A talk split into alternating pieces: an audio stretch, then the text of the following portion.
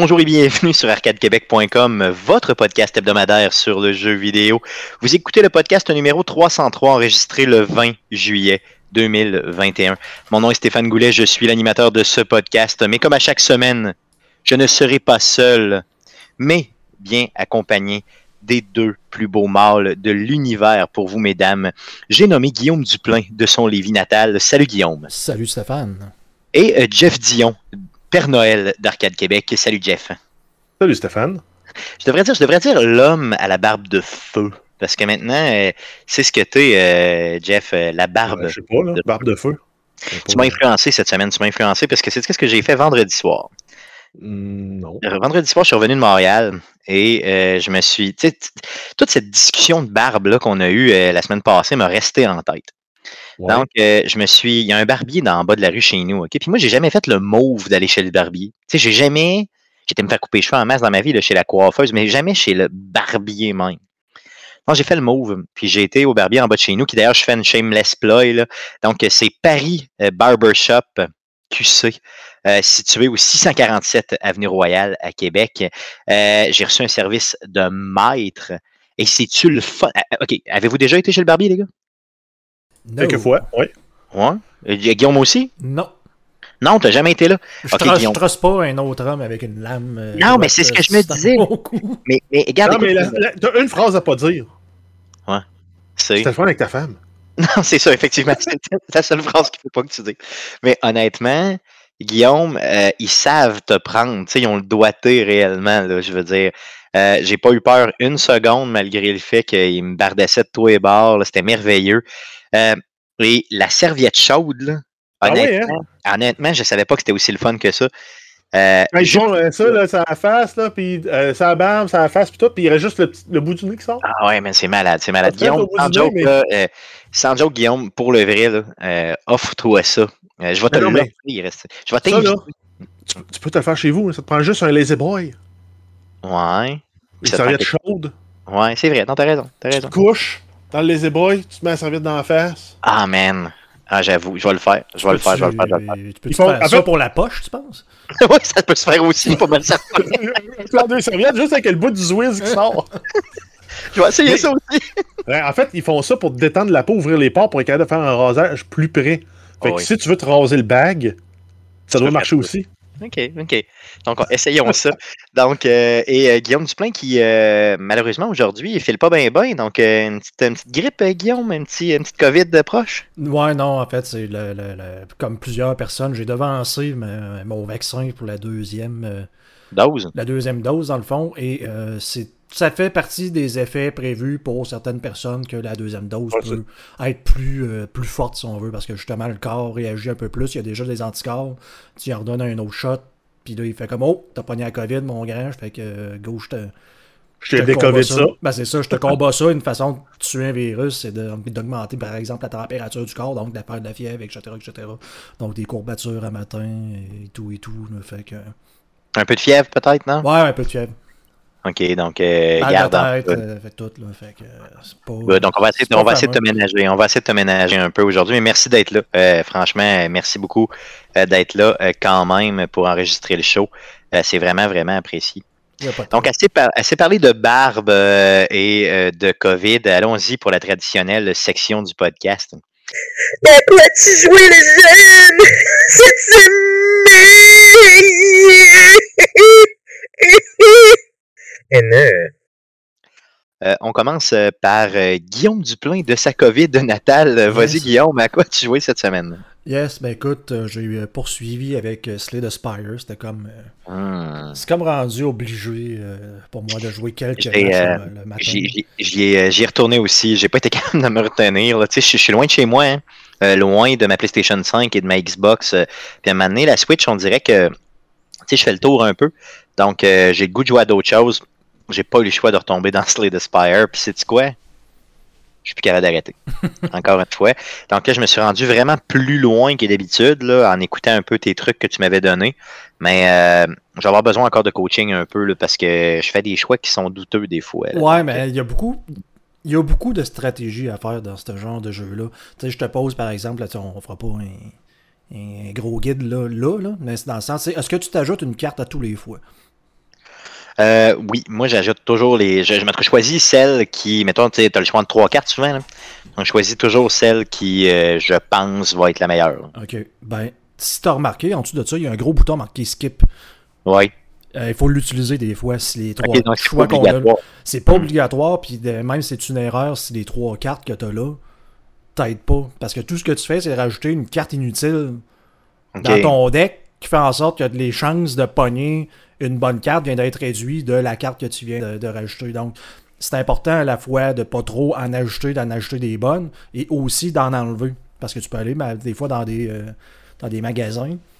Tu as le choix, le service de pouvoir enlever des cartes et souvent, tirer une carte du deck, ouais, c'est ça. souvent retirer par exemple les cartes de base qui donnent de la défense ou de l'attaque, qui, qui font rien de plus que ça. Tu, ben, tu vas en avoir gagné des meilleurs que ça.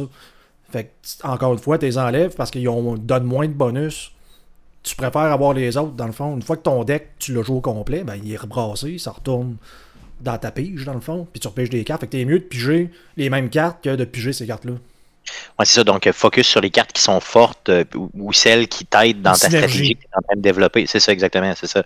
Euh, puis c'est ça que moi, je comprenais mal, là, tu sais, euh, les, les, de développer des synergies. Puis j'avais l'impression, tu sais, le, le jeu, là, euh, Slay the Spire, il est très simple hein, quand tu le regardes visuellement. Donc, je l'ai traité comme un jeu qui jouait vite et simplement, tu me suis. Mhm. Donc, j'avais pas compris euh, la première fois que j'y ai joué, là, il y a quelques mois, que ce jeu-là avait une profondeur réelle. Tu sais, euh, je lisais à moitié, je m'en foutais un peu. tu sais. Puis là, je me suis rendu compte que c'était vraiment pas payant là, de faire ça, parce que le jeu devenait vraiment trop difficile. Donc là, j'ai décidé de, de vraiment, tu sais, suite aux discussions qu'on a eues, de- de- d'y porter une attention particulière, de le voir d'un autre œil. Puis tout de suite, j'ai vu un step là, tu sais, dans, dans, dans mon évolution, là, vraiment rapide. Là, tu sais. Euh, fait que je vais continuer à faire ça, mais tu vois, euh, une des. euh, je, je comprenais pas cette stratégie-là. là, de, moi, je me disais, ben, crème, je vais prendre le plus de cartes possible, comme ça, je vais avoir le plus d'opportunités possible, mais tu as tout à fait raison que des fois, j'arrive avec des. des euh, ben, des, des affaires qui n'ont aucun sens Ben, dans mon ça. deck, Puis puis je suis comme pris. Tu Là. payes cette carte-là, puis elle te sert pas. Là. Fait que c'est- tu sais, ça peut être pris à la légère, dire je fais juste jouer, puis c'est le fun, mais si tu veux, tu peux mettre des efforts pour dire, ben, tu sais, comme le premier personnage là, qui, qui, qui recharge, qui regagne la vie à la fin d'un combat, ben, tu le joueras pas de la même façon que l'autre. Lui, ça, ça- son bonus, c'est de piger des cartes. Le Ben, premier, ça. le premier pour gagner sa vie, fait que même s'il en regagne genre 6 points de vie, fait que même si t'en manges 4 ou 5 pendant un combat, c'est pas la fin du monde que tu vas les regagner. Puis même à là, certains combats, tu prendras pas de points de dommage, puis tu vas remonter. Fait que tu peux jouer plus offensif. Tandis que le deuxième, qui joue avec plus du poison, ben tu peux.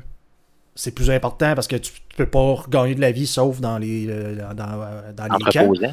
Ouais. reposant dans les camps. Fait que t'es mieux d'essayer, si t'es capable, de, de mettre des poisons, puis de te défendre un peu plus, puis essayer de prendre le moins de points de dégâts. Fait que tu sais, il y y a des stratégies comme ça, si tu veux. là.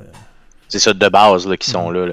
Puis j'aimerais ça au moins, tu sais, euh, pour, pour faire belle figure, tu sais, au moins réussir à le passer une fois avec tous les personnages. Tu sais, c'est que là, toi, t'es rendu à ton genre 27e playthrough euh, avec les mêmes personnages. Moi, je suis Ouais. comme. J'ai même pas fait de tour de fois, là. En fin de semaine, je suis passé là, à l'ascension 8 pour le Ironclad, puis euh, 6 pour le. Je me souviens plus son nom, le gars qui fait du poison. Là. Fait que, tu sais, ça veut dire que j'ai gagné au minimum euh, quoi, 8, euh, 14 games complètes là, tu sais, de, de- de- de- à- avec des niveaux de difficulté de plus en plus difficiles. là. OK. Donc, tu torches complètement dans ce jeu-là, c'est clair. Euh, toi, Stéphane, là, Oui. quand plus jeune, là, Hmm. ou encore, peut-être encore maintenant, as-tu déjà joué à Magic the Gathering? Moi, j'ai jamais joué à Magic. Je, je sais même pas. J'ai souvenir d'avoir joué sur PlayStation 3, une version gratuite à un certain moment. là. Mais euh, je me suis jamais donné la peine même. Je connais même pas les règles de Magic. Tu sais, j'ai aucune idée. beaucoup- C'est beaucoup le même principe de synergie. Le but pour avoir un bon deck dans Magic, c'est d'avoir des synergies ensemble aussi. Ou d'avoir une stratégie, un fil directeur dans tout ton deck ensemble. Qui fait que tu n'es jamais mal pris. Tu peux- souvent, tu as les grands, euh, les, les grands concepts, tu as les decks de contrôle, que autres, leur but, c'est de prendre le contrôle du, du- du jeu. Tu n'infliges jamais beaucoup de dommages, mais tu vas prendre, tu vas prendre le contrôle. Donc, tuer les, euh, dans Magic là, spécifiquement, ou même dans les autres jeux, de cartes, tu vas t'assurer de toujours avoir quelques unités, pas nécessairement fortes, mais tu vas tout le temps contrecarrer les unités de l'autre. OK. Puis tu vas c'est du chipping damage que tu vas faire. Mais tu as les decks aggro où ton but c'est tu sur- surcharges la- l'adversaire avec tellement de force de frappe qu'il peut pas te la bloquer tout le temps. Mais tu as plusieurs grandes stratégies comme ça, puis j'ai jamais joué à Slay the Spire, mais je chercherai pour trouver ces mécaniques-là, moi. Ben, Slay the Spire, euh, Jeff, tu peux l'essayer parce qu'il est sur la Game Pass. Hein, donc, euh, je veux dire, c'est. Ah, ben, je l'avais- essayé, mais euh, ça, c'est le genre de jeu que j'aime mieux jouer soit sur un iPad en vacances Mhm. ou à l'ordi. Je Ouais, trouve sur une console, dans le salon, avec la c'est manette, je trouve moi ça moins efficace. Non, mais c'est vrai, mais il sort quand même bien. Là, puis il, se contrôle vraiment bien aussi Et, sur. euh, euh, il est sur la Game Pass PC. Donc, euh, si t'as Ah, la bon. Game Pass Ultimate, euh, Ah oui, oui, Ah oui. oui. Puis selon moi, tu dois l'avoir sur la version cloud aussi, je suis pas mal sûr. là. Donc, euh, essaie-le sur ton téléphone euh, en version cloud ou directement sur PC. Mais euh, sans joke, c'est un excellent, excellent jeu. Euh, Guillaume, autre euh, Slay the Spire où tu torches complètement, tu vois d'autres choses. Yes, écoute, j'ai joué pas longtemps à un jeu qui s'appelle Poké- Pokémon Uranium. Donc, euh, si vous avez jamais entendu parler de ça, c'est un peu normal. C'est un jeu euh, PC fait par euh, un fan des, des jeux de Pokémon et dans le fond qui a fait sa version de ce que est un genre de Pokémon Red ou euh, ce qu'il y avait sur les DS, le Gold Ok. et le Silver. Il s'est pas fait poursuivre par Nintendo jusqu'à temps qu'il n'y ait plus de bobettes, genre. Pas encore, ça me surprend Pas un encore. peu. Mais, Ouais, parce qu'on utilise vraiment les, les- les termes Pokémon, mais tu sais, il y, il en a créé. Je, je sais même pas. Je n'ai même pas vu des, les, Pokémon originaux encore. Je sais même pas s'ils sont là.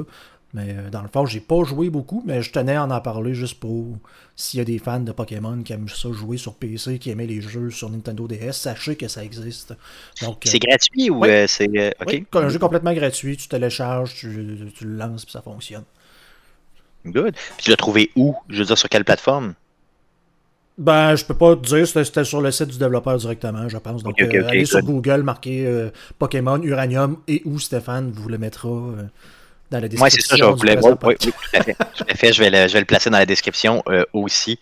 Euh, c'est quand même très bien. Puis, tu sais, ça va être quand même euh, good, good. Puis, en plus, c'est gratis. Fait que pourquoi ne pas aller, aller jouer à ça? Y a-tu des mécaniques un peu différentes des autres Pokémon? Ou Ça avait l'air relativement semblable à ce que j'avais joué avec Ok. Pokémon Soul Silver, là, qui était le, le- le- le remake de, de- du Silver. Donc, ça, ça ressemble beaucoup, outre le fait que tu n'as pas l'écran de la Nintendo euh, DS. Ouais, c'est ça. Ouais, c'est ça. ok, L'écran là-dessus, touch qui peut être le fun, faire certains trucs, là, tu l'as pas. Là, fait que faut, Ok, que tu, good, good. faut que tu joues avec le clavier. là. Good. T'as joué à d'autres choses? Oui, un autre jeu euh, qui s'appelle Teardown. Donc, un, un- pense à un genre de. Je ne veux pas dire un Minecraft parce que ça n'a rien à voir, mais le, le- le- le style visuel, ça ressemble un peu. Mais imagine des blocs juste plus petits.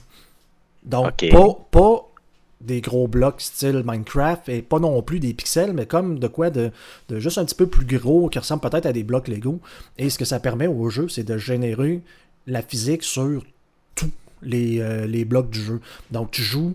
Il y a un mode campagne, là, tu joues un genre de compagnie de, de- de destruction, dans le fond. Le, le but du jeu, c'est de détruire. OK. Et euh, par exemple, tu tu- tu- tu- tu- tu t'en vas sur ton ordinateur, il dit Hey, tu as reçu un, un mail, tu la, la compagnie va pas bien, il faut prendre des contrats, ça a l'air un peu louche, mais là, faut que tu ailles à tel endroit, il faut euh, détruire telle maison à telle place. Fait que le jeu te garoche là. Il n'y a pas de personne, il n'y a pas d'ennemis, il n'y a pas rien. C'est juste, tu vois la maison, puis ben arrange-toi pour la détruire. Mais tu l'as détruit de façon efficace? C'est quoi l'objectif? Tu la détruis de la façon que tu veux. C'est la Ok, fait que beauté du jeu. c'est juste te dépouler, là, tu sais, c'est juste pour le fun. Exactement. Donc, tu t'en vas, tu te dis, il y a, il y a- il y a- mettons, il y a un camion Ben, il y a de quoi, mais je vais reprendre le camion Ben, je vais rouler, je vais détruire les murs de la maison jusqu'à ce qu'elle s'effondre. Ah, la, maison, la, la maison s'effondre et tous les petits blocs qui la, qui la fait, mais tous les blocs Lego font juste comme tomber. Là, donc, c'est. euh, mais j'imagine que ça te prend du processing power qui a aucun sens Le- pour le- rouler ça. bizarrement, pour le look qu'il a, le jeu peut laguer, effectivement. là. Euh, J'ai pas eu de gros, gros lag, parce que j'ai quand même un bon ordinateur. là. Mais c'est- c'est c'est pas plus bête que ça. Tu as certaines missions. euh, par exemple, là, il y en a un qui c'était dans le marina. Il fallait que je détruise le bout d'un quai parce que là, un gars, je me demande si c'est pas un mafieux, il disait que le quai. Pas, il était trop long pour X, X raison. Fait que tout ce temps là, ben, tu fais comment je fais pour détruire un quai? Ben, je vais prendre le bateau qu'il y a là-bas, le yacht qu'il y a là-bas, puis je vais rentrer dans le quai pour jusqu'à temps. Il n'y a aucune conséquence. Là, Non, tu c'est ça. Ben, il y a- tu quand même certaines missions où, que, par exemple, il faut que tu ailles voler certains trucs, mais là, si tu le prends, ça déclenche un alarme, tu as 60 secondes pour t'en aller.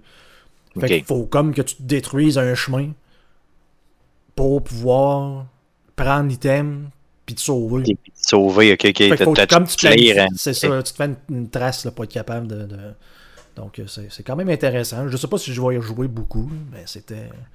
ça a l'air vraiment le fun pour le vrai. C'est genre défoulant, mettons, Ouais, à ça. fond. là. Puis Mm, je sais, mm. je sais qu'il y a des mods qui existent parce que le jeu est sur Steam. Je pense que c'est une quinzaine de dollars sur Steam. Puis je sais qu'il y a des mods où vraiment c'est juste comme une carte que des gens ont faite. T'as une infinité d'items à ta disposition, puis c'est juste détruit ce que tu veux. Fait que si tu veux te défouler, ça peut être, euh, ça peut être plaisant. C'est vraiment le fun. Pour 15$, piastres, ça va à peine en maudit, là, c'est ça. Yes. Ah, ça, c'est cool. Euh, sinon, tu as joué à un jeu que, que je connais très bien. Ouais, mais écoute, en faisant le tour de la Game Pass, euh, j'ai vu ça passer. Et moi qui normalement aime ce genre de jeu-là, Oui. euh, euh, j'ai essayé euh, Gears Tactics. Euh, je ne sais pas si je l'aime autant que j'ai pu aimer d'autres jeux de ce style-là. Euh, je trouve qu'il y a quand même, en tout cas pour l'émission que j'ai faite, il y a- de l'air d'avoir une portion de, de- de hasard un peu, là, ou de, non-connaissance du tableau. Ouais, c'est la faiblesse de ce jeu-là qui, des fois, euh, tu sais, le, le- le- le- l'ordinateur, entre guillemets, là, le, va, te dro- va dropper des ennemis à des endroits où, normalement, il n'y en aurait pas eu, tu sais. Fait que ça devient un peu, ça brise un peu la stratégie, mais euh, pour le reste, le jeu est super le fun. Je sais pas si tu as aimé la mécanique un peu de, de tu sais, quand tu, quand tu utilises la scie mécanique, là, tu sais, quand tu Mhm. détruis, vraiment, quand tu découpes un ennemi, euh, un locus, là, ça redonne des points, à- tu sais, ça redonne des actions comme ça ouais. booste le reste de ton Exact, il y a équipe. comme un coup risque-récompense. Oui, tout à fait. Puis ça, j'ai adoré cette mécanique-là parce qu'à un moment donné, tu deviens assez fort pour être capable de. Tu sais, t'en as un qui découpe d'un bord, l'autre qui découpe de l'autre. Là, ça redonne des points à tout le monde. C'est comme si tu pouvais jouer pratiquement, pas à l'infini, là, mais que tu peux jouer. euh, tu sais, ça redonne des actions à tout le monde. Puis euh, tu deviens vraiment assez puissant. Donc, euh, je pense que c'est la progression de jeu-là. Je te, propose vraiment, si tu as aimé les XCOM de ce monde et tout ça, là, il est pas dur comme un XCOM, malgré qu'il y a des bouts rough. Mais je te propose vraiment de continuer à y jouer parce que c'est après quelques heures de jeu que ce jeu-là devient vraiment intéressant. Tu sais, quand tu débloques certains skills qui sont intéressants, puis que tu on parle beaucoup de synergie, là, mais que tu peux développer vraiment une synergie entre tes personnages. euh, et que l'histoire avance. L'histoire est un peu cucu, il faut se le dire, mais les stages sont beaux, puis ils sont bien faits. Puis les boss sont durs à battre, man, c'est hallucinant. Euh, tu penses-tu y rejouer quand même un peu ou Ouais, euh, je, vais sûrement y rejouer parce que j'aime la portion euh, pseudo-RPG que t'as, là, du fait que t'as des héros, puis justement t'as des points de compétence, tu trouves l'équipement. Mm. Mais euh, c'est ça, le- c'est les cinématiques, je, je, passe ça à grands coups d'escape le plus vite que je peux. là, Ah oui, c'est vraiment, c'est, pas, pas obligé, c'est pas obligatoire, là, tu je suis correct, mais c'est ça, là, c'est... c'est- je serais, je serais curieux de rejouer un tableau une deuxième fois, puis de voir est-ce que les ennemis apparaissent exactement au même endroit à chaque fois. Je ne crois pas qu'il apparaîtrait toujours au même endroit, parce que pour m'en avoir en tout cas repris, moi, quand même souvent, là, dans des tableaux plus tough, puis il apparaissait pas toujours au même, au même spot. Là. Parce que tu sais, c'est ça, Donc, comme, avait- tu as dit, c'est un peu la, la- la chose frustrante parce que là, tu t'envoies un bonhomme, puis tu l'avances pour aller attaquer quelque- le dernier qu'il y a, et là, hey, il y a- il y a du ren- renforcement qui arrive, puis les, genres de cinq gars, ils arrivent directement à côté de ton bonhomme. C'est comme, ben, Ben, ça. Avoir su qu'il arriverait par là, j'aurais pas fait ça. Fait que j'aurais été curieux de rejouer le tableau une deuxième fois pour dire, je vais, je vais rester plus en arrière. là. il y a- il y a- la pire- les pires missions qu'il y a là-dedans, là, c'est des missions où peut-être qu'au début, tu n'en as pas encore eu, là, mais tu vas voir qu'elles sont vraiment difficiles et sont vraiment pas le fun à jouer.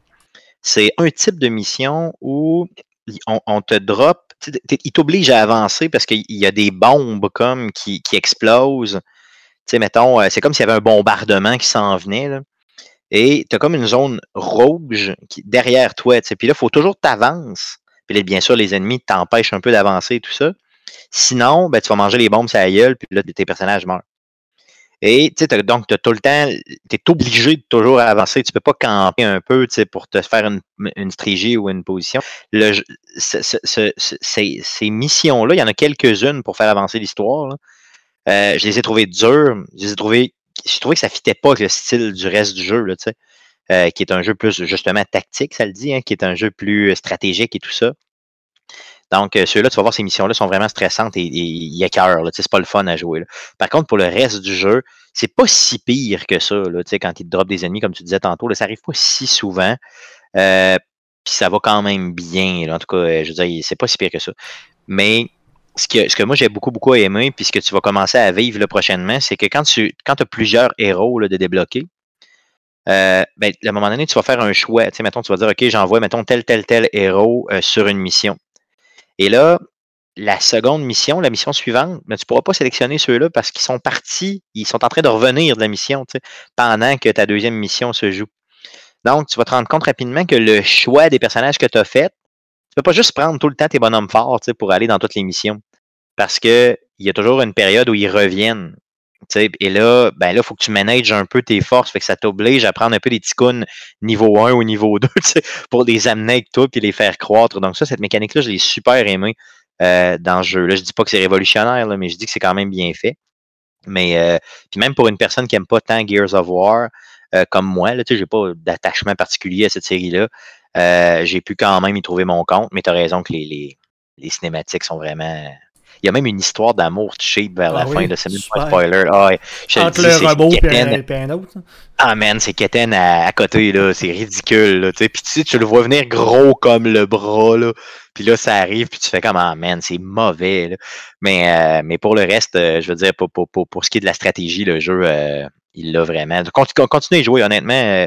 puis il n'est pas si long que ça à défoncer. Donc, à moins que tu sois vraiment mauvais sur certains boss comme moi, là. Mais euh, je me rappelle d'un gros, gros boss avec des, des, des, euh, des gros lance-roquettes sur ses épaules, là. Lui, il m'en a fait baver solide. Mais sinon, les autres, c'était pas si pire que ça. Puis le boss de la fin, là, qui est vraiment, vraiment tough. Euh, Good, ça fait le tour de ce que tu as joué? Yes. Yes, repose-toi. Euh, Guillaume, repose-toi un peu. On va y aller avec Jeff. Yes, ben, j'ai j'ai pas de nouveau jeu auquel j'ai joué cette semaine-là. Euh, j'ai recreusé dans ma mémoire, euh, puis euh, finalement, j'ai joué à Warzone. OK. J'avais presque pas joué sur la saison euh, courante, qui est la saison 4, je pense. Je suis même pas rendu au niveau 15 dans la Battle Pass. OK. Euh, Puis là, avec les mises à jour qu'il y a eu, puis moi qui suis pas, je me rends compte que le coût de rattrapage en termes de temps et d'investissement, si tu veux être compétitif, il augmente là, avec le temps que le jeu euh, avance. Parce que là, c'est, en quelque part, c'était, prévisible qu'il fasse la transition de partir des armes de Call of Duty Modern Warfare. Il intègre Call of Duty Black Ops. Donc là, tranquillement, il y a une migration qui fait que les armes de Call of Duty Black Ops se font euh, ont- il y a une balance d'armes qui se fait, puis whoop, ils remontent dans la liste des meilleures armes. OK. Fait que si t'as pas pris le temps de les monter de niveau, t'as pas investi les heures, ben tu peux pas utiliser ces armes-là parce qu'ils sont pas euh, niveau compétitif. Donc, euh, je me suis rendu compte que là, ben, oui, euh, ça donne que j'avais quand même fait des bons choix quand j'avais monté mes armes de Black Ops Cold War. Fait que j'ai réussi à monter des kits, mais j'ai pas réussi à monter les kits méta parfaits. Ah, c'est ça, fait que euh, les loadouts sont un peu dépassés finalement par le sont temps. Puis je suis capable d'avoir du fun parce que j'ai eu, eu du fun. J'ai même eu une victoire là, sur euh, Rebirth Island, là, qui est le mode euh, à 40 joueurs avec la possibilité de. Ben, en mode résurgence, qui est le- tu réapparais. Là, donc, mettons, tant que tu n'es pas rendu à passer les 10 premières minutes du jeu, s'il reste au moins un membre de ton équipe, après un certain temps, tu réapparais. OK, c'est cool. Donc, euh, Ouais. Fait que le jeu est encore le fun. Euh, j'ai vu passer plein de vidéos là, sur Reddit puis euh, sur les autres plateformes, comme quoi il y a beaucoup de hackers encore, même s'ils ont eu une ban wave de 50 000 la semaine dernière. Yes, 50 000 la semaine dernière, faut le dire. Exact. Euh, reste que j'ai hâte de voir ce qu'ils vont pouvoir faire pour, euh, pour tout ce qui est anti-cheat, parce que tu as des, des compagnies comme Riot Games qui ont fait des approches qui sont un peu euh, critiquées d'un point de vue éthique. C'est ils ont un driver qui part en même temps que ton, système d'exploitation, puis ils observent tout ce qui se passe dans, tes process. Puis comme ça, ils sont capables de détecter si c'est un cheat. Mais ça veut dire aussi qu'ils sont capables de détecter tous les logiciels que tu roules sur, ton, ta machine, toutes les actions que tu fais sur ta machine. Fait que il y a comme des implications pour la protection de la vie, la vie personnelle, puis de dire est-ce que je fais réellement confiance que Riot Games ne va pas m'espionner? Mais c'est ça, puis c'est sûr. Riot Games a reçu un big fat check du euh, gouvernement américain pour euh, donner mes données? Ça se peut très bien, ou de Google, ou de Facebook, ou de n'importe qui. C'est très, très possible. là, Ces gens-là, pourquoi?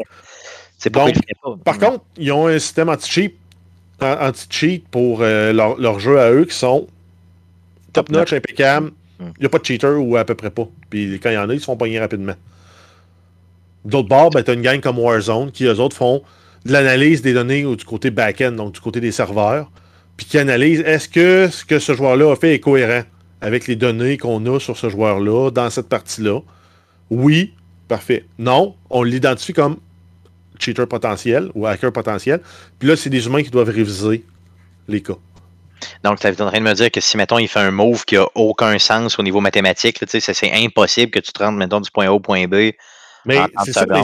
Ouais, ou que tu es à tel endroit, puis tu regardes dans telle direction, puis tu tues quelqu'un qui est à tel endroit sur la carte, Ok, ailleurs complètement. Hmm. ben, ça se peut que tu dis, ben, le fusil, il a une por- la portée, le gars le regardait comme il faut. Mais entre les deux, il y a une montagne. Ouais. Mais la montagne, il faut que tu l'aies pris en compte que ben, dans cette trajectoire-là, il y a une montagne. Puis, euh, ben, c'est impossible de, norm- normalement de tirer à travers la montagne, mais. Donc, ça devient compliqué d'analyser toutes ces données back-end plutôt que de dire, ah ben, tel type de logiciel, avec telle signature dans la mémoire, il est banni. Si le, le jeu roule, nous, on ne démarre pas notre application. Si ce, ce processus-là existe, on ne démarre pas notre application. Ouais, c'est ça. Mais ça Ben, implique c'est- c'est c'est plus, c'est plus sécuritaire, mais c'est plus invasif. Tout à fait, c'est ça. Puis, tu sais, veux, veux pas, à un moment donné, c'est. c'est... C'est un, c'est un- c'est vraiment un, un- un gros, euh, une grosse discussion éthique. Là, Mais parce que je veux pas. euh, En Je- fait, si cette logique-là était au niveau du système d'exploitation de la, mettons, Windows 10, ils ont un API que les développeurs peuvent utiliser, demander euh, voici une liste de processus que moi je juge suspicieux. Peux-tu me dire est-ce que ces, ces processus-là sont en train de rouler sur la machine courante? Puis là, le système d'exploitation répond oui ou non. Ben déjà, on vient de limiter euh, l'accès, puis je fais peut-être plus confiance à Microsoft qui me fournit un système d'exploitation pour ma machine que euh, n'importe quelle compagnie de jeux, de jeux vidéo qui. En fait, leur but, eux autres, c'est de vendre des jeux. Microsoft, c'est de vendre des systèmes d'exploitation puis de ne pas se faire pogner avec des failles de sécurité. Fait que les enjeux sont pas les mêmes, mais ça reste à voir. Yes. je, je pense sincèrement, pour y avoir réfléchi longuement, parce qu'il y a un peu le même problème avec le poker, là, c'est du monde qui utilise des. euh, des- des- le, le danger d'utiliser des, des, des- ce qu'ils appellent des RMT, là, des real, euh, en fait R- RTM, Real Time, euh, euh, je me souviens plus de l'autre terme, là, mais c'est d'utiliser de l'aide en, di- en direct là, pour jouer au poker, qui est un jeu qui est normalement assez complexe, puis tu sais, d'avoir de l'aide en temps réel, ça te donne un méchant avantage. Puis on disait, il y avait un, site en particulier, je pense, qui était capable d'aller voir dans l'historique d'un joueur pour voir à quel point ce qui dévie de la façon optimale de jouer. Donc, un joueur qui dévie pratiquement pas, c'est quasiment impossible à faire. Donc, est-ce que l'intelligence artificielle pourrait aider de dire, ben, le machine learning apprend à jouer à ça, à un Warzone dans une carte, tu le fais jouer contre lui-même, et après ça, il est capable de déterminer le jeu, pe- peut-être qu'on est capable de, de sauvegarder des reprises ou peu importe, puis euh, il, roule ça. Ou si quelqu'un il, il- report comme peut-être cheater parce que tu, as des, tu, le vois des fois, tu as des doutes du monde qui, qui, qui te gonne. Mais est-ce qu'il serait capable justement de vérifier puis de dire, ben, c'est selon moi, son jeu est complètement. C'est clair qu'il voit à travers les murs parce qu'il s'en va rejoindre quelqu'un, genre à l'autre bout de la map, exactement à la bonne place. C'est que l'intelligence artificielle pourrait comprendre les comportements Ben, erratiques ou Ça, impossibles. ça, ça, ils, ils peuvent le faire. Là. Il y a des, même, ça a été utilisé dans, dans le domaine de l'assurance. Ils ont fait, ils ont pris des vidéos de témoignages de cours de gens coupables, de gens non coupables. Donc, l'accusé qui était au box des accusés puis qui parlait dans les cas où il était coupable ou les cas où il n'était pas coupable. Ils ont entraîné leur algorithme là-dessus. Puis maintenant, quand tu fais une réclamation avec cette compagnie-là, tu t'enregistres dans une vidéo avec ton iPhone, puis ils sont capables de déterminer de- de- de- de- ton témoignage est suspect. Bon, on va le faire réviser par un humain. Il n'est pas suspect. On t'envoie le chèque. Ok, aïe aïe. hein. C'est de faire confiance beaucoup à l'intelligence Et ça avait artificielle. fait, ça avait fait, ben, ça avait fait euh, les, les nouvelles euh, il y a peut-être deux ou trois ans de ça, là, mais il y a un gars qui s'était fait voler son, son manteau à 1000, pi- à 1000 pièces. Il a envoyé une vidéo. Ça a pris euh, une minute après qu'il a envoyé son vidéo. Il y avait un virement dans son compte de banque avec le montant. Aïe aïe, hein. aïe aïe. Aïe aïe. Euh, mais t'as raison, euh, mais t'as raison, Guillaume, que l'intelligence artificielle pourrait être mise à contribution véritablement pour ce genre de choses-là. Euh, peut-être avec un. Tu sais, aujourd'hui, c'est peut-être pas assez avancé. Peut-être qu'on pourrait avoir une contribution humaine quand même au final, tu sais, pour vraiment. Ben, c'est parce que sinon, ça reste un jeu de chat et de, de, puis de souris. Là, dans le- parce ça. que, tu sais, comme Jeff dit, ça scanne sur un PC, mettons, les processus qui sont en train de rouler. Fait que tu le sais que Cheat Engine puis des affaires de même, mais ça apporte tel nom puis ça a tel euh, comportement. Mais je veux dire, si, euh, si moi ou Jeff, on décide qu'on se programme notre propre Cheat Engine, qu'on le donne à personne, puis qu'il n'y a aucune personne dans le monde qui sait que ça existe, euh, les chances de te faire pogner sont beaucoup plus minces, disons, que un qui cherche sur Google, qui download le premier lien, puis qui commence à jouer avec ça. Non, c'est vrai, c'est clair. Mais on réglera, en tout cas, on est loin de régler ce gros problème-là, justement, de, de, de cheating, euh, de cheating euh, en ligne, ça c'est certain. là. Ce que je- le seul point que je voulais rajouter, moi, sur l'intelligence artificielle, dans, dans un cas comme Warzone, c'est, à titre préventif, il pourrait flaguer les joueurs qui ont des comportements suspects, puis faire jouer les joueurs qui ont des comportements suspects avec d'autres joueurs qui ont des comportements suspects. Fait que quand le cheater, ils vont ils vont s'aimer. Puis si tu confirmes que le comportement n'est pas suspect, whoop, tu le rétablis. S'il est encore plus suspect, tu l'envoies dans les cheaters, le, le fameux shadow ban. Puis après ça, ben, euh, c'est banni. Ah oui, c'est vrai. Non, non, ça c'est vrai. Ça serait, ça serait quand même bien. On est loin de régler ce problème-là. T'as joué à d'autres choses?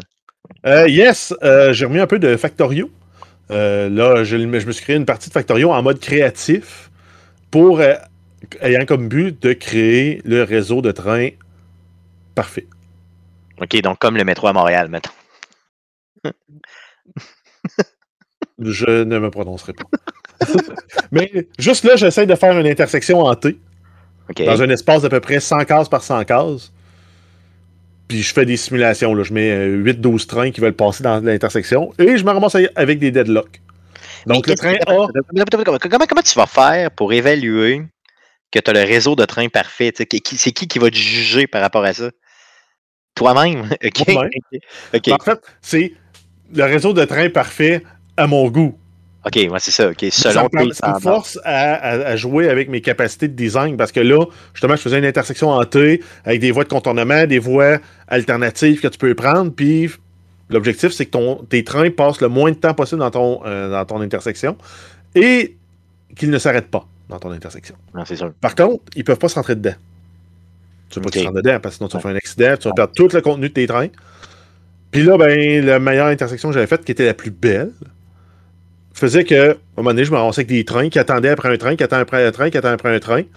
Mais là, il y a- tout le monde est pris. C'est ce qu'on appelle faire un, un deadlock. Donc, par exemple, là, si on prend un deadlock de base, c'est t'as la- le, t'as le train A qui attend après le train B. Mais le train B attend après le train A. Fait que t'es fourré. Ouais, c'est ça, c'est fini. Ouais. Qui peut sortir ça? C'est un deadlock. Hum, hum. Fait que, euh, à date, je suis là. J'ai juste fait un carré de 100 par 100. OK. J'ai pas de raid dedans. J'ai mon électricité, j'ai mes roboports, j'ai mes zones de, de circulation autour, mais j'ai pas le contenu. Fait que je travaille là-dessus. Good. Donc, Factorio, qui est le jeu que tu as mis le plus d'heures dans ta vie, et tu continues Non. encore et encore. J'ai mis beaucoup, mais c'est pas le plus d'heures que j'ai mis dans un vrai? jeu. C'est vrai? C'est quoi le, le jeu que tu as mis le plus d'heures de ta vie? Je n'ai dans World of Warcraft. World of Warcraft. Oui, c'est vrai. Ben oui, oui, je me souviens. Mais ouais, ça fait. C'était avant Arcade Québec, fait que ça compte pas. C'est ça, ça compte pas, c'est ça. Donc, depuis Arcade Québec, c'est le jeu que tu as mis le plus d'heures dans ta vie. Et sinon, ben, je reviens occasionnellement sur le jeu Clash Quest. Toi aussi, toi aussi, tu y reviens. Ouais. euh, Ben, je me sens engourdi, euh, me sens engourdi les jambes une couple de fois euh, cette semaine Ah avec non, ça. moi, c'est, c'est pas à ce point-là. Je, je récupère mes trucs gratuits dans le shop. Je fais ma, ma quest de, de- de la journée, là, soit aller Ouais. péter des barils ou euh, capturer un wagon d'or. Je fais mon combat dans les matchs rankés. Puis si j'ai pas mon carte de niveau, j'essaye rien d'autre. OK. Puis là, j'attends de ramasser assez d'élixir à faire ça. Ou, et assez d'argent pour améliorer euh, mes cartes de niveau. Ben, c'est ce que je fais moi aussi. Là, j'y vais, mais j'y vais quand même souvent. Puis euh, je trouve que j'ai beaucoup de, de, de games que je peux faire dans une journée. Tu sais, quand tu y vas, mettons, trois fois dans la journée, là, un petit 3-4 minutes, là, Ah, tu peux en faire une Euh, trentaine. Oh oui, tu peux, tu peux rouler pas mal. Là, fait que j'en fais euh, énormément. C'est sûr que ce qui est plate, c'est que, mettons, exemple, j'étais dans le train, je m'en venais à Québec, euh, je m'en venais à Montréal, exemple. Ben là, tu peux pas jouer à l'infini. là, Tu sais, tu peux juste jouer euh, peut-être, un- je sais pas, une dizaine de games, puis après ça, ben, il te bloque. Là. Fait que c'est tannant un peu. Mais euh, reste que moi, j'y joue constamment. Là, Euh, réellement, là, j'ai, j'ai, j'ai, je suis vraiment accroché. Là. Good. Euh, ça fait le tour de ce que tu as joué? Yes. Yes, de mon côté, euh, Clash, euh, ben, c'est ça, Clash Quest puis Slay the Spire, c'est tout ce que j'ai joué cette semaine. Euh, j'ai euh, une semaine de fou et je suis pas chez nous, donc c'est ce que ça donne. Euh, good, donc assez parlé de ce qu'on a joué cette semaine. Allons-y pour les nouvelles concernant le jeu vidéo pour cette semaine. Mais que s'est-il passé cette semaine dans le merveilleux monde du jeu vidéo? Pour tout savoir, voici les nouvelles d'Arcade Québec. Vas-y, Jeff, pour les news. Yes, on commence avec une nouvelle concernant The Last of Us, dont on sait que la série a commencé son tournage. Et on a euh, Damien Petty, le président du syndicat International Alliance of Theatrical Stage Employees de Calgary, a fait plusieurs déclarations concernant le tournage de la série HBO de The Last of Us. Donc, euh, grosso modo, il nous dit, il nous confirme que c'est une énorme production. Et euh, dans cette, dans cette mesure-là, le projet ne compte pas un, pas deux, pas trois, pas quatre, mais cinq directeurs artistiques. Aïe aïe. Donc, ça, c'est cinq personnes qui veulent que ce soit beau. Puis, ils ont intérêt à s'entendre, parce que sinon, ça peut avoir l'air. euh, ça va ressembler à une courte pointe s'ils sont pas euh, sur la même longueur d'onde. Clairement. Sinon, on a aussi euh, une centaine de techniciens qui travaillent sur le projet. Donc, on parle d'éclairagistes, sonorisateurs, euh, caméraman, name it, best key grip guy. euh, là, quand tu lis le générique puis tu sais pas tous les titres, là, ben, il y en a 100 qui ont ces titres-là. Euh, sinon, la pré-production aurait duré 12 mois. Le tournage pourrait durer jusqu'à 12 mois. Euh, le, pré-prod, 6 mois. Le tournage pourrait durer jusqu'à 12 mois. Il estime aussi que c'est le plus gros tournage ja- jamais réalisé en Alberta et même possiblement au Canada en général. Il y a d'autres sources aussi qui parlent d'une production qui coûterait 10 millions de dollars US par épisode. Donc ça, ça, on parle de la pré-production, le repérage, la scénarisation, le tournage, le montage, euh, les, la- les effets de post-production et jusqu'à aller probablement là, créer le master là, par épisode. Donc, ce qu'on comprend, c'est qu'HBO. C'est ça, HBO dompe vraiment. Tu sais, il, il, il croit là, à ce projet-là solidement là, pour mettre autant d'argent puis autant d'efforts que ça, puis déployer autant de ressources que ça. Euh, en tout cas, moi, je me, suis- ça, ça, là, je commence à être excité solide. là. Vraiment solidement. là. Ben, en, en fait, c'est quasiment un safe bet. À moins qu'ils produisent un produit poche, à voir comment les deux jeux se sont vendus, ils peuvent pas perdre d'argent. Non, c'est sûr que non. là. Euh, c'est certain, certain que non. Là. Je veux dire, c'est, c'est- ça va être de la bombe, mon ami, mais de extrême. Donc, on parle de 10 épisodes pour la saison 1. Euh, c'est confirmé par HBO. Je sais même plus comment me placer quand, quand, quand je regarde cette nouvelle-là. Je veux dire, j'ai, j'ai, j'ai hâte, là, comme à Noël. Là, tu sais, je veux dire, c'est, c'est comme quand j'avais euh, 8 ans puis si Noël s'en venait. C'est, incroyable. Donc, pas de date de sortie encore euh, d'annoncer, mais euh, on, peut, on peut penser que ça va être 2022. Euh, et euh, Ben, je vais m'abonner. si on a pour un an de tournage, le tournage a commencé cette semaine ou la semaine dernière. Ouais. Ça, le Ouais. tournage finit en juillet 2022. Euh, J'essayais de. J'essayais, tout. ouais, ouais, ouais. J'essaie de m'encourager. 2023. Ouais, ouais, peut-être début, début, fin 2022, début 2023, au mieux. Allons-y pour ça. Donc, euh, The Last of Us, meilleur jeu de tous les temps. Euh, on continue encore avec euh, des nouvelles concernant des séries ou des films. Yes, on a des séries, la série The Witcher, en fait Netflix qui annonce la date de sortie du film animé dans le monde de The Witcher intitulé Nightmare of the Wolf. Ça sera disponible le 23 août 2021 et on y racontera l'histoire de Vizimir, le mentor de Geralt. Good. Donc, euh, 23 août prochain, mettez ça à votre agenda si vous aimez. Puis, il va y avoir un lien entre la série et ce film-là. Donc, euh, je sais pas c'est quoi le lien. Je, je connais même pas le personnage, mais il reste que, paraît-il qu'il y a un lien. Heureusement, le lien n'est pas la fille qui fait semblant d'être laide. Heureusement. Ah, sacré Stéphane. Sinon, une autre grosse nouvelle concernant Netflix, ben une nouvelle, une rumeur plus qu'autre chose. Euh, On ne sait pas encore, rien de confirmé, mais quand même. Euh, oui, en fait, c'est le site Bloomberg euh, qui, euh, qui rapporte que Netflix pourrait être sur le point de mettre en ligne des jeux vidéo directement sur la plateforme, donc offrir un système à la Stadia ou Google X Cloud à même un abonnement Netflix. Donc, tu payes pas plus. là. T'es membre Netflix, tu as ça en plus. Là. Il va peut-être avoir une surcharge pour dire accès au Netflix Gaming. OK, ouais, c'est ça. Mais en tout cas, que- mais la plateforme pourrait le supporter parce qu'au final, il faut juste qu'il rajoute. Ben, il faut juste une façon de renvoyer les commandes Bluetooth d'une commande, d'une d'une manette Bluetooth vers la télé qui va les renvoyer vers Netflix. Parce que eux, de te faire jouer du vidéo, c'est pas un problème. Ouais, c'est sûr que ça se fait quand même bien de leur côté. Euh, ils ont engagé une grosse pointure, justement, là, euh, qui connaît un peu le jeu vidéo, euh, ou en tout cas au moins le monde de l'entertainment pour les appuyer. Yes, on parle ici de Mike Verdu. Verdu. Verdu. hmm. qui est un ancien exécutif chez Facebook et Electronic Arts. Il aurait aussi été impliqué dans la conception du casque Oculus de Facebook. Si Netflix sort un service qui se tient debout, là, un peu à la Google Stadia, euh, pensez-vous qu'il y a un avenir pour ça ou ils vont se planter un peu comme Stadia?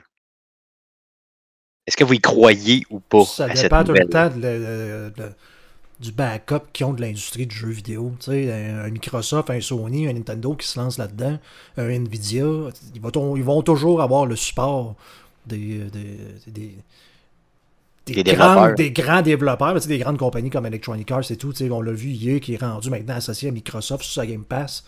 C'est un peu le même problème que Stadia, qui a juste comme pas de jeu. Là. Puis, fait que ça dépend toujours ça- du support. Là. Ils sont capables de s'associer avec des gros noms. Ça. Faut pas qu'ils demeurent dans leur monde en se disant on va développer nos propres jeux puis on se fout des autres. Il faudrait vraiment qu'ils nous amènent des AAA dessus. Il faudrait jouer à, je sais pas, à Control, à, à, mettons, à Grand Theft Auto, euh, n'importe quel type de jeu là-dessus. Puis ça, ça pourrait devenir intéressant. Puis imaginez que ton abonnement Netflix, tu le payes, mettons, deux piastres plus cher par mois, mais que tu as accès à une librairie de jeux limitée, mais pas si pire limitée puis que ça bouge beaucoup. Là. Moi, je verrais ça, peut-être une trentaine de jeux, mais qui bougent énormément. Euh, ça pourrait être vraiment, vraiment intéressant. Là, ça serait un petit plus, un peu comme quand tu es, mettons, abonné Amazon Prime. Tu tu es abonné à Prime parce que tu veux les livraisons moins chères, tu veux des items puis des produits. Puis en plus, ben, on te donne un bonus, tu peux écouter des films. Fait que, je trouve que c'est intéressant, comme, qu'on te donne de plus en plus de stock pour ton abonnement. Euh, je trouve que c'est une excellente idée si Netflix se lance vers là. Ça va juste être complètement malade.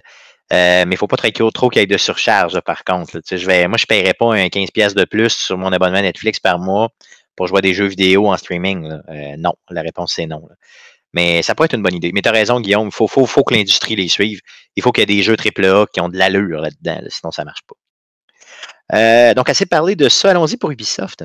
Yes, Ubisoft a annoncé le 19 juillet dernier, donc euh, ben, hier, Oui. euh, un nouveau jeu dans la franchise de Tom Clancy. Ça s'appelle Tom Clancy's Defiant et ça va être un FPS gratuit en ligne de 6 contre 6 en PvP. Et euh, les personnages vont avoir des habiletés qui seront inspirées des séries de jeux de Tom Clancy. Donc, on, peut, on parle ici de Splinter Cell, Ghost Recon, The Division. Et euh, les factions initiales qui sont annoncées pour le jeu sont aussi inspirées des mêmes franchises. On va voir les Wolves de Ghost Recon, Echelon de Splinter Cell et les Outcasts et les Cleaners de The Division. Ça va être disponible euh, sur toutes les plateformes, en fait PS4, PS5, Xbox One, Xbox Series, PC, le 5 août. Yes, donc le 5 août, c'est à nos portes, là, c'est dans quoi, deux semaines? C'est malade? Semaine. Yes, c'est assez malade, ça. Donc, euh, ça s'en vient vite. Puis c'est un. On entendait beaucoup parler dans les rumeurs hein, d'un possible Splinter Cell, euh, peut-être un Splinter Cell qui s'en venait et tout, on savait pas. là. C'était tout le temps un peu louche. Donc là, on sait à peu près de quoi les gens voulaient nous parler. Donc, euh, ce jeu-là. Euh, on va peut-être l'essayer, peut-être pas, sait-on jamais.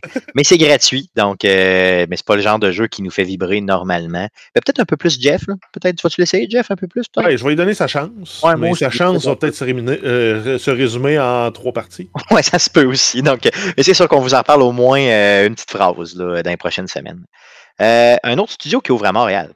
Yes, on a le très célèbre studio Tencent. Pour ceux qui ont- sont habitués de, jouer à des jeux mobiles, il y a beaucoup de jeux mobiles qui sont publiés euh, par eux ou beaucoup de gros jeux qui sont en partie possédés par eux. Euh, ben là, ils vont ouvrir un, un studio AAA à Montréal. Ça va se nommer euh, Timmy Montréal. T-I-M-I. Euh, c'est le troisième studio de Tencent en Amérique. Donc, on a Timmy Seattle et Timmy Los Angeles qui sont venus avant. Et le studio aura comme projet de créer des jeux 3A évoluant dans un monde ouvert qui sera un Game as a Service ou en français jeu service. Donc, un pa- un- on paie un abonnement pour pouvoir jouer au jeu. Y a-tu juste moi qui, avec le nom du jeu, a le goût de crier comme dans South Oui. Park Timmy C'est ça.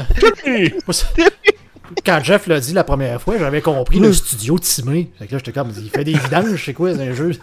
Timmy! Timmy Timé. C'est ça. Vas-y, Timmy, va sortir les vidanges. Donc, on a, euh, c'est ça. Donc, un, un- un nom louche, mais quand même euh, très intéressant. Donc, encore une fois, un autre euh, studio à, Montréal qui n'arrête pas de grossir là, euh, au niveau euh, du jeu vidéo. On y va avec euh, un autre jeu vidéo. OK, la semaine passée, on a parlé de quelque chose, de, des cassettes de jeux qui se vendent énormément cher. Et là, on a, encore franchi une autre étape là-dedans.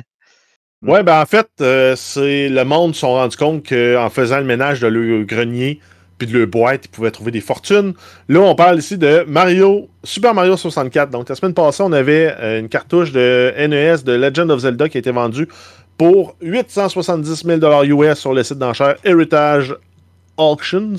Euh, C'était le jeu vendu le plus cher dans le cadre d'une enchère. Il avait battu le record pour une cartouche de Super Mario Bros. sur la NES qui avait été vendue pour 660 000 US en avril 2021. Et cette semaine, c'est une copie de Super Mario 64 qui s'est vendue à 1,56 millions de dollars US. Toujours sur ce même site. Sachant que eux autres prennent une cote là-dessus en plus. Aïe, Fait aïe. qu'ils font du cash avec les vieilleries du monde. Ben là, euh, sortez vos, vos vieilles cartouches de jeu. Aïe, aïe, il y a un jeu de 64, imaginez, c'est fou raide. Puis en plus, toi, Guillaume, qui a détesté ce jeu-là, t'as dû revirer dans tes shorts quand t'as vu, le... quand t'as vu le prix. Être millionnaire ou milliardaire, je l'achèterais pour après ça faire un. Comment est-ce qu'il s'appelait, là, à Musique Plus, là Il, il défonçait les CD, là. Oh oui, Euh, le cimetière des CD, c'est son nom? Claude? Rajotte, oui. Claude Rajotte, c'est ça, yes. Ouais, c'est vrai, tu le détruirais, ce serait merveilleux. 1,56 million de détruits dans le coin. Donc, Mario 64, qui est la cassette qui s'est vendue le plus cher de tous les temps, en tout cas répertoriée. Euh, et là, la grosse, grosse nouvelle de cette semaine, celle qui a fait euh, véritablement tomber tout le monde. Moi, j'ai pas vu ça venir, pantoute, pantoute. Parle-nous de ça, euh, Jeff, puis on pourra commenter après.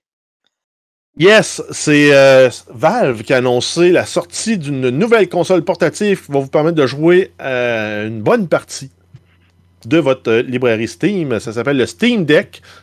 Cherchez pas pour le précommander, c'est déjà précommandé au grand complet. Vous pouvez l'acheter à des scalpers à 4000 US. Je l'ai précommandé d'ailleurs. hein. Oh. Et c'est une console qui va, avoir, une architecture AMD, donc euh, CPU à 4 cœurs et un GPU à 8 cœurs euh, d'unité RDNA 2. Ça va avoir 16 GB de RAM, un écran tactile de 7 pouces qui va pas faire du Full HD. Donc du 1280 par 800 à 60 Hz. Ça va être compatible Bluetooth et ça se décline en trois versions. Le modèle de base à 64 GB à 500 canadiens. Modèle intermédiaire avec un disque dur SSD de 256 GB pour 160 de plus. Et le summum, 512 GB euh, pour 819 canadiens. J'ai euh, été chercher le modèle entre guillemets intermédiaire, donc le 256 GB avec disque dur SSD pour 660 dollars canadiens. Euh, donc j'ai été chercher celui-là. Mais et là j'avais des questions pour vous parce que je j'ai peur un peu de l'achat que je viens de faire. Avec les specs que vous voyez de la console, avec vraiment les, les, les, euh, ce qu'il y, a- y dedans là, finalement en termes de processeur et tout ça. Là, Jeff, tu viens de me faire peur, puis tu dis peut-être qu'on pourra pas jouer à tous les jeux. C'est déjà confirmé que tous les jeux qui ont des anti-cheats qui normalement requièrent Windows pour fonctionner ne fonctionneront pas là-dessus parce que tu as un, un OS en arrière qui roule sur Linux. OK, donc ça, mais ça, ça, ça implique quel type de jeu exactement? Je veux dire, des- Valorant qui marchera pas, tu vas avoir euh, Apex Legends. Donc c'est quand même des gros jeux AAA que tu aurais pu vouloir jouer en mobilité avec ta console. Oui. Mais euh, tout le reste de tes jeux indépendants euh, de ta Steam Library que tu n'as jamais joué, Ouais, tu ben, les jouer dans les transports. Parce que moi, ce que je voyais, c'est que. Euh, ben là, on n'a pas parlé encore, là, mais euh, il y a, euh, ils vont vendre en plus un genre de dock, si vous voulez, que vous pouvez acheter à part pour être capable de connecter le tout sur, de connecter la console, un peu comme une Switch, sur une télé. Euh, ce que je me suis dit, c'est à place d'acheter un ordinateur de gamer, pourquoi ne pas acheter ça? Puis j'ai à peu près la garantie que je vais être capable d'à peu près tout jouer ce qu'il y a sur Steam. Moi, c'est ce que j'en ai compris. Donc, c'est pour ça que je me suis lancé là, euh, dans la précommande qui se faisait Ouais. vendredi passé pour ça. là. Si tu te contentes de jouer sur ton petit écran de 7 pouces en 12 quatre- en 1280 par 800, tu peux jouer beaucoup des jeux récents presque sur le setting ultra, puis tu vas aller chercher un, un proche de 60 frames secondes. OK. Mais dès que tu tombes sur une télé, puis là tu dis ah ben j'ai une télé 4K, j'aimerais l'afficher en 4K, ben c'est pas pour rien qu'ils vendent des 3080 euh, des RTX 3080 qui sont optimisés pour le jeu en 4K. OK, donc c'est-tu une erreur de ma part de penser que je vais être capable quand même de rouler la majorité des jeux euh, relativement récents là-dessus ou euh, j'annule ma commande? Ben, moi, je pense que les gros AAA qui vont sortir là-dessus, qui sortiraient pas déjà sur une des consoles que tu possèdes, il n'y en aura pas une tonne. là. OK. Guillaume, t'en penses quoi, toi, de ton côté, qui a déjà un ordinateur de gamer de fou puis qui, euh, En fait, qui voit ça passer? Là? ce que d'un, au niveau du design, euh, c'est vraiment une Switch qui a fait l'amour à un Game Gear. Euh, Ouais, c'est clairement ça. C'est vrai, le pire, c'est vraiment ça. C'est une relation incestueuse entre les deux. Là. Ouais. Mais tu sais, sinon, on en parlait il y a quelques semaines, tu sais, que Nintendo avait pas encore de, de, de- de système de streaming pour être capable de jouer des AAA sur leur Switch. Tu sais, ça, ça, je pense que ça peut être une bonne alternative, même si c'est pas du streaming qu'on s'entend qu'ils jouent. C'est fait pour jouer vraiment le jeu. Même si pour jouer en plus basse résolution, pour être de quoi de mobile à ce prix-là, c'est quand même pas si pire. Tu vas pouvoir toujours t'en sortir en mettant les graphiques plus bas. Tu sais, surtout, c'est ça, c'est. C'est quoi, c'est 800 la résolution? Tu sais, si c'est juste pour jouer en mobile, c'est correct. Ouais, c'est ça. Donc, tu peux avoir une bonne expérience, mais il faut, que faut que tu te limites en grande partie au mobile, finalement. Exactement. Puis là, je Ok. sais pas si c'est AMD qui est en arrière de ça. Est-ce que la nouvelle technologie euh, de, de- des LSS, là, je me souviens plus c'est quoi le- le- leur nom à eux autres, là, mais d'upscaling est plus intelligent. Est-ce que c'est assez pour justement pour être capable d'afficher sur une télé 4K avec un Ouais. dock de façon intelligente? Parce que c'est déjà ça que les jeux font. Ils- Tu sais, euh, pour faire du upscaling intelligent, ils vont baisser la résolution pour être capable de générer assez de, de, de- de frames pour arriver, mettons, à atteindre le 60 images seconde. Puis après ça, ils prennent cette image-là, puis ils te la donnent en 4K ou en 1440 ou peu importe, là, selon tes performances. Fait que. Mais en, en même temps, là, ce, ce deck-là, peut-être que quand tu vas le brancher sur une télé, il va te sortir une image quand même en 1280 par 800. Puis la télé va faire le reste de la job pour upscaler l'image parce que les télés le font déjà. Si sur une télé 4K, tu branches un signal HD, ben, la télé va upscaler le signal pour remplir tous ses pixels parce que sinon tu aurais l'équivalent du corps de ta télé, mais centré dans ta télé. S'il faisait Ok. pas déjà ça. Ça, ça marcherait pas. c'est ça, OK. C'est sûr que si tu le prends comme station de gaming fixe, tu fais une erreur. Si tu le prends comme station de gaming hybride, tu fais peut-être un bon deal. Si tu le prends comme station de gaming portable, là, euh, tu peux être en business. Là, il reste juste à voir la durée de vie de la batterie. Ouais, c'est ça. Donc, on parlait peut-être de- de- d'utilisation moyenne, un 7 à 8 heures, là, mais tu encore une fois, c'est des spéculations, là, avec une batterie au lithium. Là, donc, euh, tu c'est déjà mieux qu'une Switch.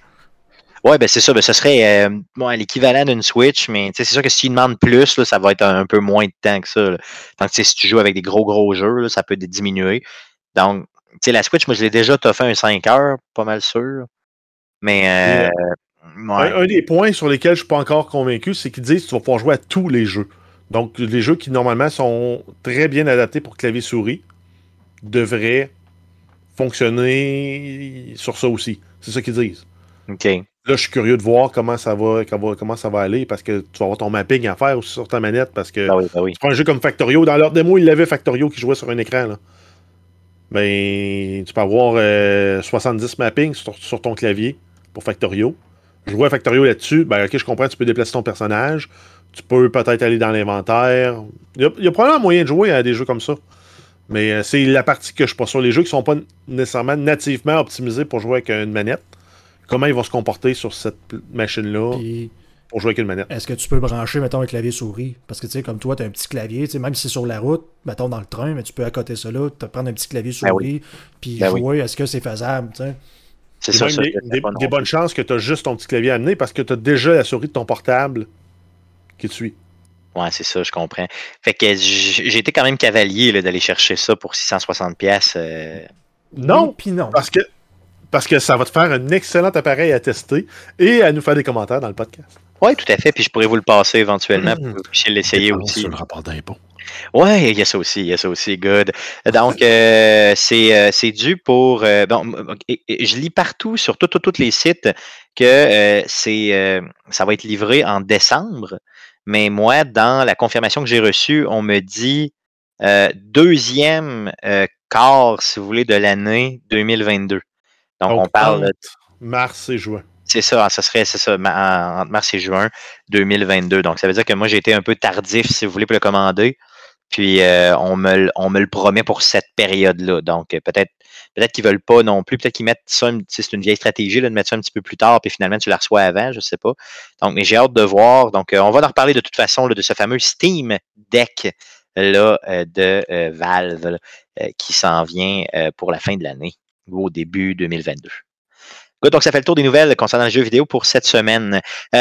On va, euh, en guise de sujet de la semaine, euh, on a une entrevue euh, qu'on vous a enregistrée euh, lundi, le 19 juillet dernier, euh, avec euh, Olivier Prou, qui est producteur senior chez la compagnie Eidos Montréal. C'est Eidos, les gars, Eidos, Eidos? Oui, ça c'est bon. Eidos. Eidos, Ok. toute une traite. Eidos, oui. Non, yes, OK. Restez attentifs parce que vous allez voir que je déboîte le nom de sa Oui. compagnie à plusieurs reprises pendant l'entrevue. Puis ce qu'il faut, c'est- Pas plusieurs, à chaque fois à que chaque fois. prononces. ouais. Puis ce qu'il faut noter, là, c'est que Stéphane a pris la peine Oui. de lui demander comment c'est est-ce que vrai, c'était prononcé. Puis pas genre Ouais. 10 minutes avant, c'est 15 secondes avant de Ah oui, début. Juste, juste avant d'enregistrer, on, on parlait avec le gars, pas, on jase un peu pour apprendre à le connaître. Puis j'y ai posé la question, tu sais, comment ça se prononce? Le gars me le dit parfaitement. Je me dis, OK, c'est beau, je vais le retenir. Première fois, vous allez voir de que je le dis dans l'entrevue, je le déboîte. Hein. Puis le- vous allez voir que Olivier, il fait une face du genre. Ben, a- je viens juste d'y dire comment ça. il est donc bien déficient, ce gars-là, c'est épouvantable. Donc, euh, Moi, je Olivier, prends mon lundi soir pour enregistrer avec ce gars-là. c'est ça. C'est ça qui se dit. Yes, donc Olivier Prou qui a été euh, excessivement euh, généreux euh, avec nous euh, pour cette entrevue-là. Donc, vient nous parler bien sûr de Marvel's euh, Guardians of the Galaxy, donc le jeu qui s'en vient le 26 octobre prochain. On vous laisse écouter le tout. Donc, euh, en guise de sujet de la semaine, euh, cette semaine, on reçoit un invité spécial, un invité du milieu euh, du jeu vidéo de Montréal, très bien implanté. Euh, J'ai nommé Olivier Prou, qui est producteur senior chez Elios Montréal. Salut Olivier, bienvenue chez Arcade Québec. Merci, ça va bien? Oui, ça va super, super bien. Hey, merci d'avoir accepté notre invitation chez Arcade Québec. C'est toujours le fun de recevoir là, des, des pointures du jeu vidéo, surtout de Montréal, la grande ville là, euh, qui, dans- qui, qui- qui héberge énormément de jeux. Euh, Olivier, tu as travaillé sur, et tu travailles encore, j'imagine, sur euh, Marvel's euh, Guardians of the Galaxy qui nous a été annoncé tout dernièrement. C'est bien ça? C'est pendant le E3 que vous avez annoncé ce jeu-là? Oui, on a annoncé, c'est quoi, le 26 juin. Finalement, après quelques années en développement, on a eu la chance d'avoir une belle présence au E3 sur l'événement Square Enix. On a fait un dévoilement d'un- d'une bande-annonce, une démo de quelques minutes aussi, un petit peu de- un petit peu aussi d'explication sur le processus créatif. Donc, super excitant, euh, toujours euh, des moments euh, importants dans la carrière d'un développeur de, de jeu, d'annoncer son son jeu, surtout des triple, des triple A qui durent que- quelques années. Ça fait que c'est euh, excitant en ce moment pour Eidos. Yes, ça sort le 26 octobre prochain euh, sur à peu près toutes les plateformes du monde entier. Donc, vous pourrez le jouer là, vraiment sur console, sur PC et même sur GeForce Now. C'est bien ça? Exactement. On a même euh, une version Switch qui est une version cloud qui va être euh, streamée. Euh, donc, c'est pas une version native Switch, mais il y a quand même une possibilité pour euh, les gens qui ont une Switch et qui ont une bonne connexion Internet de jouer au jeu. Sinon, ça va être euh, PS4, PS5, euh, la série euh, Xbox, incluant la Series X, euh, PC. Donc, on est, euh, on va être un peu partout. Good. Chez Arcade Québec, là, avant de parler euh, généralement d'un projet, ok, on aime connaître les individus qui viennent nous voir. Ok, es-tu à l'aise à ce qu'on explore un peu ton passé puis qu'on apprenne à te on, on va essayer de faire euh, mon CV de 18 ans dans l'industrie en peut-être une couple de minutes. On va essayer de résumer ça. Good, merveilleux, ça marche. Je veux savoir, c'est quoi ton cheminement? Qu'est-ce qui t'a amené euh, dans le monde du jeu vidéo? Qu'est-ce qui fait que, on se réveille pas un matin puis, euh, ah, tu sais, on est producteur. Qu'est-ce qui fait que tu as choisi ce domaine d'activité-là? Ben, évidemment, euh, comme vous, euh, les gars, je suis, passionné de jeux vidéo. C'est une passion depuis euh, ma jeunesse. Puis je me rappelle quand j'étais j'étais jeune, puis je jouais à Doom, puis à, à, Warcraft, tous ces jeux-là. Je me disais un jour, j'aimerais ça faire, faire du jeu vidéo. Puis éventuellement, de, de fil en aiguille, euh, j'ai fait mes études. euh, j'ai étudié, en- euh, étudié en informatique pure à l'Université de Montréal. Puis tranquillement, le domaine du jeu vidéo s'installait à Montréal en 98 avec euh, avec Ubisoft, évidemment, qui est le premier vraiment qui, qui, qui est venu ici. Puis je me suis dit, ben finalement, euh, c'est- c'est peut-être que ça va être possible de, de travailler en jeu vidéo. Euh, puis j'ai eu la chance, après mes études, de, de commencer ma carrière avec une petite compagnie euh, qui s'appelait euh, Jamdat Mobile. Euh, on faisait des jeux, des tout petits jeux pour téléphone cellulaire. C'est avant les iPhones et tout. Euh, qui était une compagnie qui a été partie euh, à l'époque par Alexandre Taillefer, euh, qui avait été racheté par une compagnie américaine. Puis euh, éventuellement, c'est euh, le géant Electronic Arts qui a acheté Jamdat. Donc j'ai travaillé à peu près huit ans pour euh, EA Mobile comme euh, programmeur, puis ensuite comme euh, comme producteur. J'ai fait mes, mes premiers pas là, dans, en gestion de projet avec eux. Puis, euh, euh, tu sais, de travailler sur Ideas, ça, ça c'est venu quand exactement? Est-ce que c'est venu avec euh, le, le, le, développement du jeu ou c'est venu un petit peu avant? Euh. Ça fait, euh, écoute, ça fait après presque huit ans que je suis avec Eidos. Donc, après mon séjour chez EA Mobile, j'ai fait des jeux pour iPhone, des jeux pour iPad, des projets vraiment tripants. ensuite, j'ai fait après trois ans et demi, quatre ans chez Warner Brothers Montréal. Euh, j'ai été le premier producteur qui avait été embauché par ce studio-là. Donc, on, a, bâti le studio. J'avais mis les, les bases aussi pour le, le, projet Batman Arkham Origins. Puis moi, j'ai travaillé aussi sur euh, un jeu en ligne qui était un jeu de Lego, donc un jeu multiplayer en ligne. Euh, puis après, je suis venu chez, chez Eidos, il y a, comme je te dis, à peu près sept ans et demi. chez Eidos, j'ai fait, été producteur sur Deus Ex Mankind Divided. Euh, j'ai travaillé aussi sur euh, Marvel's Avengers. On a bâti une équipe pour euh, collaborer avec Crystal Dynamics. On a fait la réalisation des, du volet plus narratif single player. ensuite, j'ai laissé ce projet-là à un producteur associé, puis j'ai pris en charge un producteur senior Guardians of the Galaxy. Donc, c'est les dernières années de mon côté chez Eidos. Euh, c'est comment travailler euh, justement pour le studio, un gros studio comme ça à Montréal? Tu as plein d'expériences, tu es capable un peu de les comparer. Je veux dire, euh, donne-nous les avantages. C'est quoi l'ambiance? C'est quoi les défis que tu as sur place? Euh, parce que j'imagine qu'il y a plein de gens là, qui t'envient énormément de travailler sur place là-bas. Ben, en fait, je dois, je dois dire que c'est un super studio où travailler, puis c'est, ça fait quand même longtemps que je suis ici. Euh, ben, un, la, la, qualité des projets est vraiment, vraiment géniale. On a on travaille sur justement des, des Deus Ex, des euh, Tomb Raider, on travaille sur des projets Marvel, un jeu comme Guardians of the Galaxy qui, qui, est vraiment exceptionnel. Puis on a d'autres euh, d'autres projets en développement qui sont pas qui sont pas annoncés. Donc la qualité des projets est vraiment euh, superbe. on fait des jeux, nous, qui sont très axés sur le développement des univers, des personnages, très narratifs. on aime ça faire des jeux single player. c'est des jeux qui, pour nous, qui nous ressemblent. On aime ce genre de production-là. Euh, donc, le volet projet, il est super, mais je pense qu'au-delà des projets, c'est si tu parles d'ambiance de travail, on a des équipes qui sont vraiment très serrées. Euh, évidemment, on a des, des, projets avec euh, des fois plusieurs centaines de personnes, mais on trouve une façon de, bien travailler en équipe.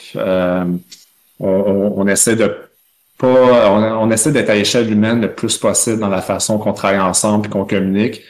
Puis, on met vraiment les gens centre de tout ce qu'on fait. Donc, tu sais, au niveau du euh, la qualité de vie au travail, les horaires de travail, la façon qu'on planifie nos projets, on s'assure que nos gens aient des bonnes conditions pour, pour faire euh, pour s'exprimer. Euh, puis on, cherche toujours à s'améliorer. Fait que c'est un c'est un, un, environnement de travail qui est, qui est super stimulant. Donc, euh, pour les projets, pour ces valeurs-là de studio, c'est un, c'est un, c'est un studio génial. J'imagine que euh, bon, vous êtes en éternelle période de, de recrutement, surtout là, ces temps-ci où euh, tout le monde s'arrache un peu les, les meilleures ressources. Hein. Euh, est-ce que vous recrutez? J'imagine que oui.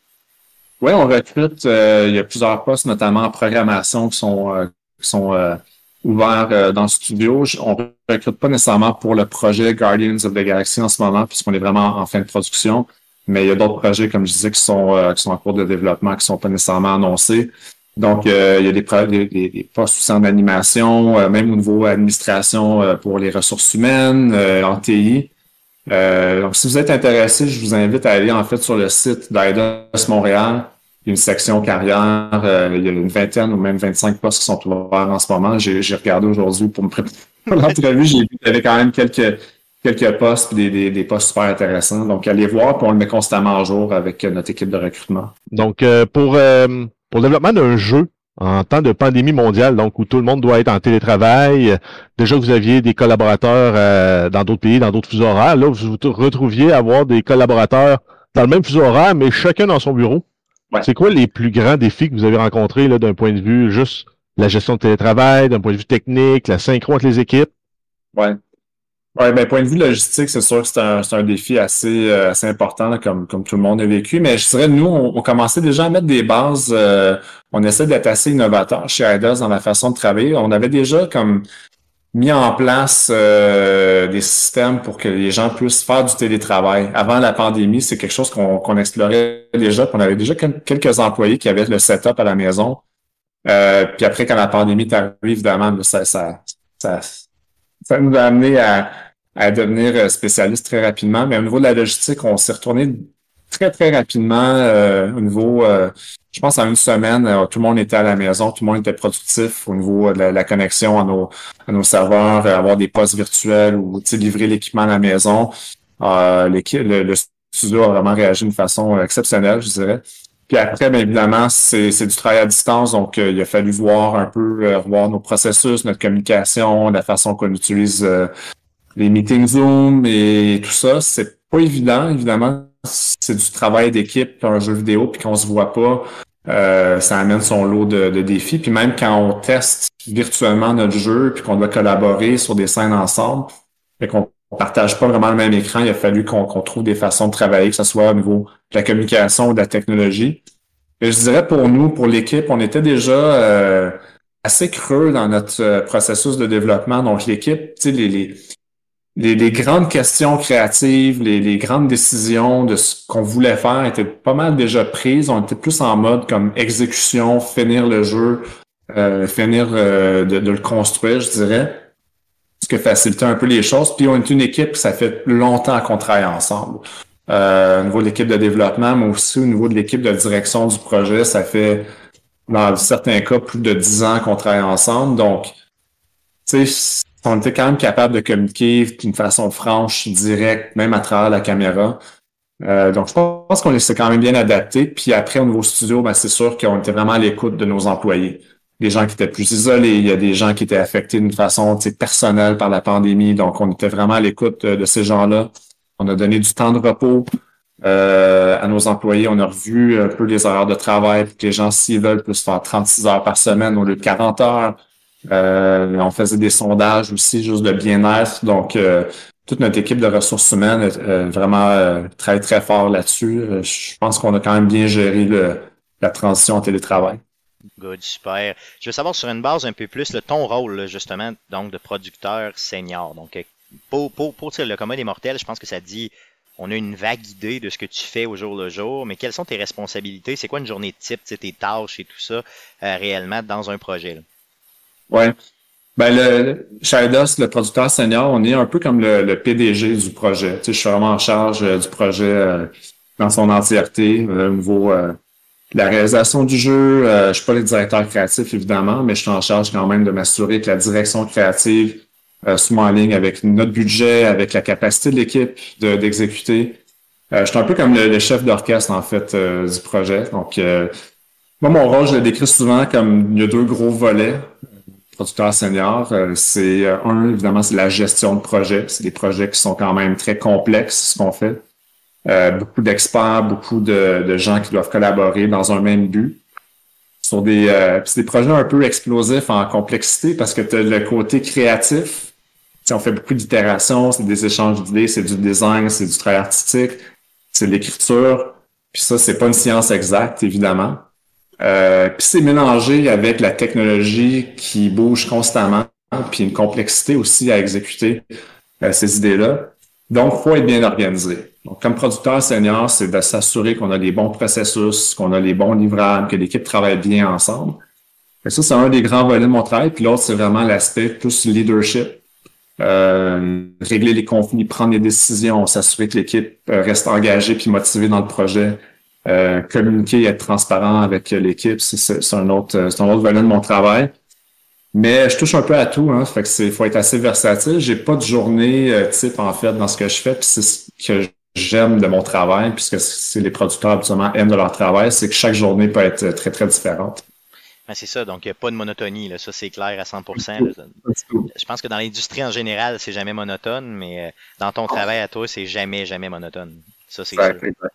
Donc, on a appris à te connaître un peu, à connaître ton travail et tout ça. C'est ultra intéressant, franchement. Euh, puis, euh, je pense que j'ai manqué ma carrière, honnêtement. J'aurais aimé, ça. J'aurais aimé ça être plus créatif un petit peu dans mon travail. Mais bon, ça, c'est un autre volet. Euh, je veux savoir, maintenant, parlant du jeu. Parlons vraiment du jeu, là, ce qui nous intéresse. Hein, je veux dire, on va mettre la main là-dessus éventuellement.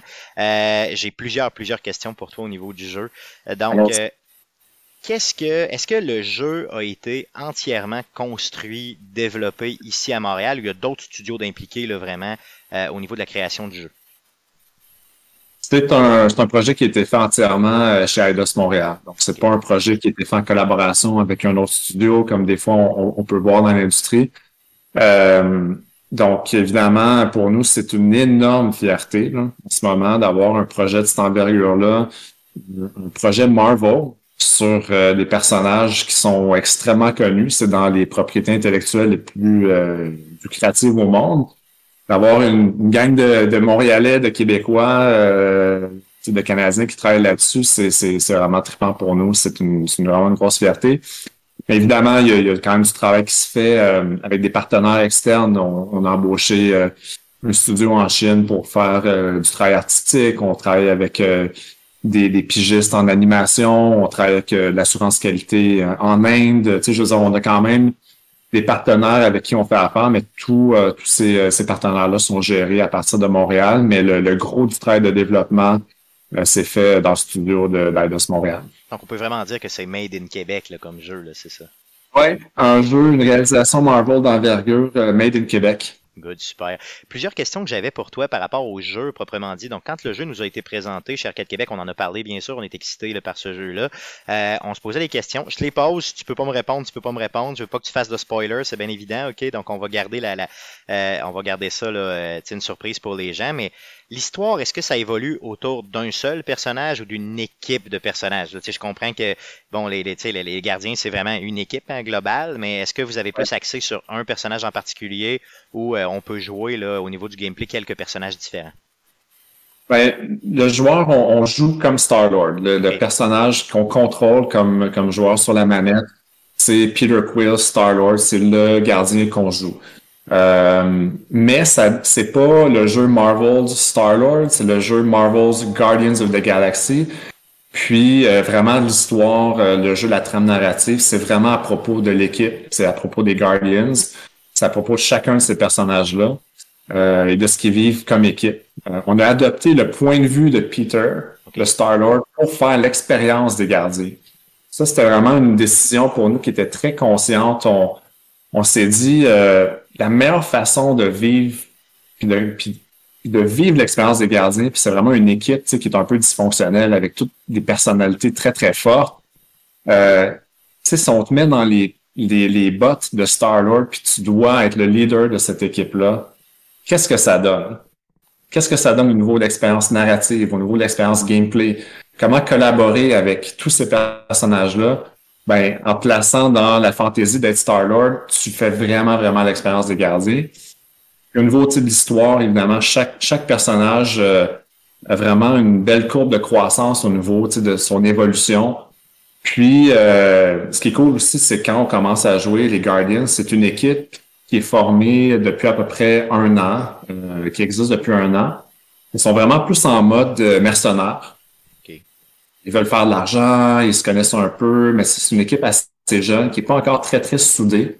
Puis, euh, de fil en aiguille avec les, les, les, les événements qui se passent au début du jeu, ben, l'équipe aussi grandit vraiment euh, au niveau des, des relations entre les personnages. euh, euh, puis on, on- dépasse le fait d'être une gang de mercenaires, mais on, on devient éventuellement plus une famille, puis on forme vraiment les vrais Guardians au fur et à mesure qu'on avance dans l'histoire. Et c'est vraiment, vraiment à propos des, des Guardians euh, dans, dans leur ensemble comme, comme unité. Donc, je comprends que c'est un jeu qui est vraiment axé plus, euh, je veux dire, single player. là. Donc, c'est vraiment une expérience. Il n'y a pas, y a pas de, de multiplayer là-dedans où tu n'auras pas à, à- à jouer avec des amis ou quoi que ce soit. C'est vraiment axé sur l'histoire. C'est ça qu'on va jouer. C'est ce qu'on nous propose. ouais, single player, euh, je dirais, c'est un, jeu single player, euh, a- a- action adventure, narratif, mais l'aspect narratif, c'est c'est un des piliers les plus les plus importants pour nous. Ça, ça drivait beaucoup de toutes nos euh, toutes nos décisions créatives au niveau gameplay, au niveau design, level design, euh, même artistique, comment mettre en scène différentes euh, scènes du jeu. C'est vraiment, ça passe beaucoup, beaucoup par l'expérience narrative. Euh, évidemment, le gameplay, l'expérience combat est super le fun. Euh, il y a des puzzles dans le jeu. Euh, il, y a, y a beaucoup de, il y a même des séquences de gameplay exotiques qu'on va pas toutes dé- dévoiler avant que le jeu sorte, mais on essaie d'amener beaucoup de variété dans, dans le jeu. Mais à la base, c'est vraiment une expérience qui est très linéaire, très narrative. Euh, mais on amène aussi un côté un peu euh, euh, action euh, et conséquences. OK, oui. Chez Eidos, on aime beaucoup euh, donner de- du, du euh, comment je- l'imputabilité aux joueurs. Tu sais, on prend des décisions comme joueur, mais c'est quoi la conséquence? Donc, il y a ce volet-là aussi. Quand il y a des, euh, des, des séquences de cinématiques, il faut pas juste déposer la manette, il faut rester très attentif parce qu'il faut faire des choix. Ces choix-là ont des conséquences, ont des ré- répercussions sur la façon que le jeu se déroule euh, par la suite. Olivier, je pense que là, tu me parles beaucoup, beaucoup, parce que moi, en termes de gamer, c'est exactement les, les, les types de jeux que j'adore, je veux dire. Donc, euh, euh, moi, je suis moins axé vraiment sur, sur le, le multiplayer et tout ça. C'est vraiment, les jeux d'histoire, un peu, mettons, à la Last of Us, là, tu sais, qui sont euh, mes, mes tops, là. Donc, euh, là, tu, tu me parles, là, je veux dire, j'ai déjà la, la main dans mes poches, là, je suis déjà en train de l'acheter. Euh, on peut pas, on peut pas parler de super-héros sans parler d'antagonistes. Est-ce que tu peux nous parler des antagonistes? Est-ce que c'est un spoiler ou est-ce que, tu sais, parce que, veux, veux pas, le, le méchant, il est toujours très important dans un, dans un, dans une histoire du genre, là. Ouais. Je peux pas vous parler tout de suite du, vrai méchant du, euh, du jeu. Euh, on va commencer à dévoiler un peu plus euh, de détails sur, sur l'histoire euh, quand on va s'approcher de la date de sortie, mais on va attendre un peu pour ça. Euh, mais dans ce qu'on a dévoilé jusqu'à maintenant, on a quand même vu euh, quelques personnages qui vont être euh, qui vont faire partie de l'histoire, qui ont des rôles qui peuvent vraiment varier. Euh, qu'à certains moments, c'est un peu plus des antagonistes, puis ils deviennent peut-être des alliés à un certain point dans l'histoire. Euh, par des, euh, des, des, des développements un peu imprévus. là. C'est c'est les Guardians, hein, fait qu'il n'y a jamais rien qui, qui fonctionne comme... euh, c'est jamais le plan A là, qui fonctionne. Ça marche jamais Mais dans ce qu'on a dévoilé jusqu'à maintenant, il y a des, des personnages vraiment cool comme Lady Hellbender, qui est un personnage assez récent de Marvel qu'on a- qu'on a développé pour, euh, pour notre jeu. Euh, a- vous avez vu Mantis, évidemment, elle n'est pas antagoniste, elle va faire euh, avoir un rôle avec l'équipe. Euh, il y a toutes sortes d'autres personnages qu'on n'a pas encore dévoilés, des personnages Marvel assez forts. Donc, euh, on va peut-être un petit peu plus de détails sur le volet antagoniste un peu plus tard dans la campagne, mais pour débuter, ce qu'on voulait faire, c'est mettre les Guardians de l'avant, mettre notre design des Guardians de l'avant. C'est déjà comme beaucoup absorbé pour les fans de Marvel ou les gens qui connaissent les Guardians parce qu'ils ont seulement vu les films. Il faut déjà juste les amener dans notre trip, dans notre univers, dans notre direction artistique, dans ce qu'on fait. Puis après, on pourra en dévo- dévoiler un petit peu plus. Tout à fait. Euh, je veux savoir combien de temps de jeu on peut s'attendre. Donc, euh, tu sais, souvent, on, euh, les, les gens se posent cette question-là. Je veux dire, pour, mettons, battre l'histoire, il y a souvent deux données qu'on nous donne. hein. donc, tu sais, mettons, pour faire l'histoire linéaire, tu sais, mettons, du début à la fin très rapidement. Puis après coup, ben, pour être complétionniste, là, de savoir tout, tout fait. Donc, as-tu une idée à peu près, grosso modo, de ça pourrait prendre combien de temps, autant pour un que pour l'autre? Ben, c'est toujours difficile de mettre un nombre d'heures super précis parce que ça dépend de la façon que tu joues, comment tu explores. mais en gros, on, parle d'un jeu, euh, tu parlais du jeu qui était linéaire, euh, Action Adventure tantôt. C'est comparable aux autres jeux de l'industrie du genre euh, un Jedi Fallen Order ou un God of War, ce, ce genre de scope de jeu-là. Puis après, il va, pour ceux qui veulent vraiment euh, voir euh, tout du jeu, ils peuvent, il va y avoir un New Game Plus. Donc, quand tu termines le jeu, tu peux recommencer du début avec tous les trucs de débloquer. Puis étant donné qu'il y a quand même du choix conséquence dans notre jeu, ben tu sais, si tu veux explorer euh, d'autres choses à répondre à tes gardiens ou, euh, ou à- aller chercher d'autres options, puis voir ce que ça donne, mais il y a quand même du, du replay value qui est quand même vraiment intéressant là, de ce côté-là. j'adore ça, moi, les New Game Plus, j'adore ça. Donc, faites toujours ça, c'est, c'est, c'est merveilleux. Euh, tu as travaillé avec Marvel, bien sûr, pour monter ce jeu-là, c'est évident. hein. Euh, c'est quoi de travailler avec Marvel? Je veux dire, j'imagine que c'est, ça doit être, Disney en général, c'est énorme, là, tu sais, comme machine. Ouais. J'imagine qu'on n'a pas, euh, tu sais, qu'on n'a pas toujours, il doit y avoir des, des, des vraiment des, des, des, des, des guidelines ultra serrés ou des choses qui, qu'ils sont tout le temps présents ou au contraire, ils vous font excessivement confiance puis vous laissent aller? Comment ça fonctionne exactement? Ouais, ben c'était euh, une super bonne question parce que oui, il y a des guidelines, mais on- n'aurait jamais pris ce projet-là si ça avait été un, projet dans les conditions de guidelines ultra serrées où chaque chose doit être euh, micro-approuvée. Euh, évidemment, il y, a, il y a des approbations, il y a des processus à suivre avec Marvel et Disney, c'est sûr. Mais euh, quand on a pris le projet, euh, dès le début, ça a été clair entre Marvel et Disney et nous qu'on avait la liberté euh, créative de faire notre version des gardiens, notre version de cet univers-là, notre histoire, notre interprétation des personnages. Donc, c'est vraiment les Guardians euh, version Eidos Montréal. Ils nous ont pas dit faites les Guardians des comics, faites les Guardians du euh, MCU. C'était, en fait, c'était juste, regarde, il y a plein d'inspirations. Nous, on peut, comme Marvel, on peut vous guider. on connaît notre franchise à fond parce que, évidemment, c'est Marvel. Donc, si vous avez des questions, on peut vous aider, on peut vous donner du feedback. Tu c'est plus nous donner un peu le carré de sable. Puis nous, là-dedans, on a pu s'exprimer puis vraiment comme trouver notre, compte. Euh, donc, en début de projet, on a vraiment comme testé les limites. On faisait des premiers designs de personnages, puis on craquait ça, man, à, à 12, là. le c'est c'est intéressant, mais tu sais, on va revenir un peu, mais puis- ça, c'est c'est correct. tu sais, C'est c'est correct. On a trouvé un peu notre façon de, de bien collaborer. Puis une fois qu'on a trouvé ce- le sweet spot, ben là, on a vraiment pu, euh, on a vraiment pu faire, faire le jeu qu'on voulait. Euh, tant au niveau de l'histoire, c'était une histoire originale. On a fait tout le backstory de l'histoire pour notre jeu. Euh, Marvel nous ont vraiment donné plein de références puis des, des sources d'inspiration euh, parce que c'est quand même une franchise qui, qui vient de, de plusieurs dizaines d'années. Et tu sais, ça, ça doit Euh, être vraiment, vraiment super trippant de dire, là, toi, tu vas pouvoir te dire dans ta vie là, que tu as influencé une des plus grosses franchises de Marvel dans ta vie, tu sais, avec tes décisions. C'est quand même malade, pareil, là.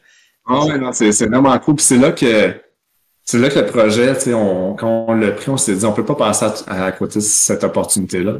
C'est- Marvel, c'est mettre notre notre euh, notre empreinte sur sur toute cette justement ce ce ce, ce, ce legacy de, de, de super-héros puis de, de tous ces personnages qui sont super connus. Donc, euh, on a on a saisi l'opportunité, puis après, au fur et à mesure qu'on avançait dans dans la production, bien évidemment, il y, a, il y a comme une relation de confiance qui se bâtit entre les entre les deux euh, entre les deux compagnies. Euh, on a gardé euh, toujours une communication euh, hebdomadaire à chaque semaine. On se parle, que ce soit au niveau marketing, au niveau du développement du jeu. Puis, euh, ben, c'était une super belle collaboration. euh, honnêtement, euh, ils nous ont donné une belle liberté créative, puis ils nous ont beaucoup aidé aussi à trouver tr- à trouver notre voie, puis s'assurer que notre projet goûte Marvel quand même. Ça, c'est important. là. Puis c'est une grosse marque de confiance pour le studio d'avoir euh, un, un Marvel, un Disney justement qui te, qui te fait confiance, qui t'offre vraiment, qui t'ouvre les portes, puis qui dit garde, prends-la ma franchise, amène-la loin, puis euh, tu peux, tu peux, tu peux faire des choix. Puis j'aime, j'aime l'idée que tu dises que tu les un peu testés au début. J'aurais fait la même, même affaire, j'aurais fait la même chose, ça c'est sûr. Euh, avant dernière question, je veux savoir le, défi principal de faire un jeu du genre, de, de, de créer un, de créer un gros triple A avec des partenaires importants. Euh, quelque chose qui va avoir une vision à long, qui, qui va vraiment, euh, on est certain vendre à côté juste avec le nom. Hein. Puis là, en plus, on veut pas juste que ce soit le nom qui le vende, mais on veut vraiment, euh, laisser sa marque par rapport à ça. J'imagine qu'il y a eu quelques petits enjeux ou des défis le plus marquants, là, qui ont été à travailler avec ton équipe. Tu peux-tu nous en dire quelques-uns? Oui, bien sûr. Écoute, il y en a plusieurs, fait qu'il faut que. Faire, un jeu vidéo, je- tu me disais que plutôt que euh, tu parles souvent des développeurs de jeux, puis je pense que si un des développeurs de jeux t'a déjà dit que c'était facile de faire un jeu, je pense que euh, c'est ça. C'est toujours, toujours compliqué, des projets assez, assez complexes. Mais je dirais pour lui en particulier, euh, pour nous vraiment le défi, c'était d'avoir cinq. C'est comme on a quasiment cinq personnages principaux. Euh, fait que ça, c'est vraiment, vraiment un défi, tant au niveau euh, tu sais, de la réalisation, il faut toujours que tous nos personnages aient quelque chose à dire, à faire dans nos scènes cinématiques. Euh, comment les mettre en scène. Euh, point de vue technique, c'est avoir cinq personnages qui sont bien réalisés, bien rendus, tout le temps à l'écran en même temps. Après, au niveau gameplay, euh, dans nos systèmes de combat, tu veux t'assurer que les quatre autres gardiens soient utiles, mais faut quand même pas qu'ils t'enlèvent, toi, ton fun de te battre comme Peter, comme Peter Quill. Tu veux être capable de les contrôler, mais pas trop. Fait que c'était tout de trouver euh, cet équilibre-là, avoir comme cinq personnages en même temps en gameplay. Puis même au niveau, euh, même un, un puzzle dans un jeu, ben normalement, tu es ton personnage, tu, tu, tu- trouves un peu les indices, tu les mets ensemble. Mais là, nous, faut comme impliquer les autres gardiens, faut qu'ils disent quelque chose, faut que ça soit drôle, faut qu'il y ait de l'humour. Ben c'est ça, c'est toute la, tou- la touche drôle aussi doit être difficile à faire un peu parce qu'à un moment donné, je veux dire, t'es, t'es, t'es, t'es- t'es- t'es dans un jeu vidéo, veux, veux pas, là, faut, que- faut, faut que ça, faut que ça ait du sens, puis à un moment donné, ton personnage, faut qu'il frappe la joke au bon moment, ça doit être vraiment un, défi d'écriture euh, majeur. Là. Ah oui, au niveau de l'écriture, ça a été un autre des gros défis. Euh, puis, tu sais, les, les, les Guardians aiment ça, ils aiment ça s'envoyer des pointes, puis, tu sais, c'est comme une, une équipe un peu dysfonctionnelle, mais faut, faut que ça reste drôle, faut que ça reste un ton qui est quand même léger. Euh, donc, au niveau de l'écriture, euh, Mary DeMar, qui est notre, euh, notre, notre head writer, là, qui est en charge vraiment de l'aspect narratif avec son équipe euh, d'écrivains.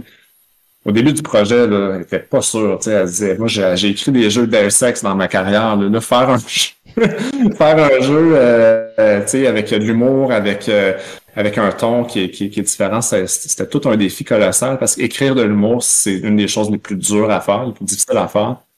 Puis honnêtement, euh, moi, je suis vraiment fier de ce qu'on a réussi. Euh, le jeu, le ton est super drôle. Puis aussi, euh, il y a de la profondeur dans l'histoire. Il y a des beaux moments de personnages, il y a des moments de développement qui sont quand même...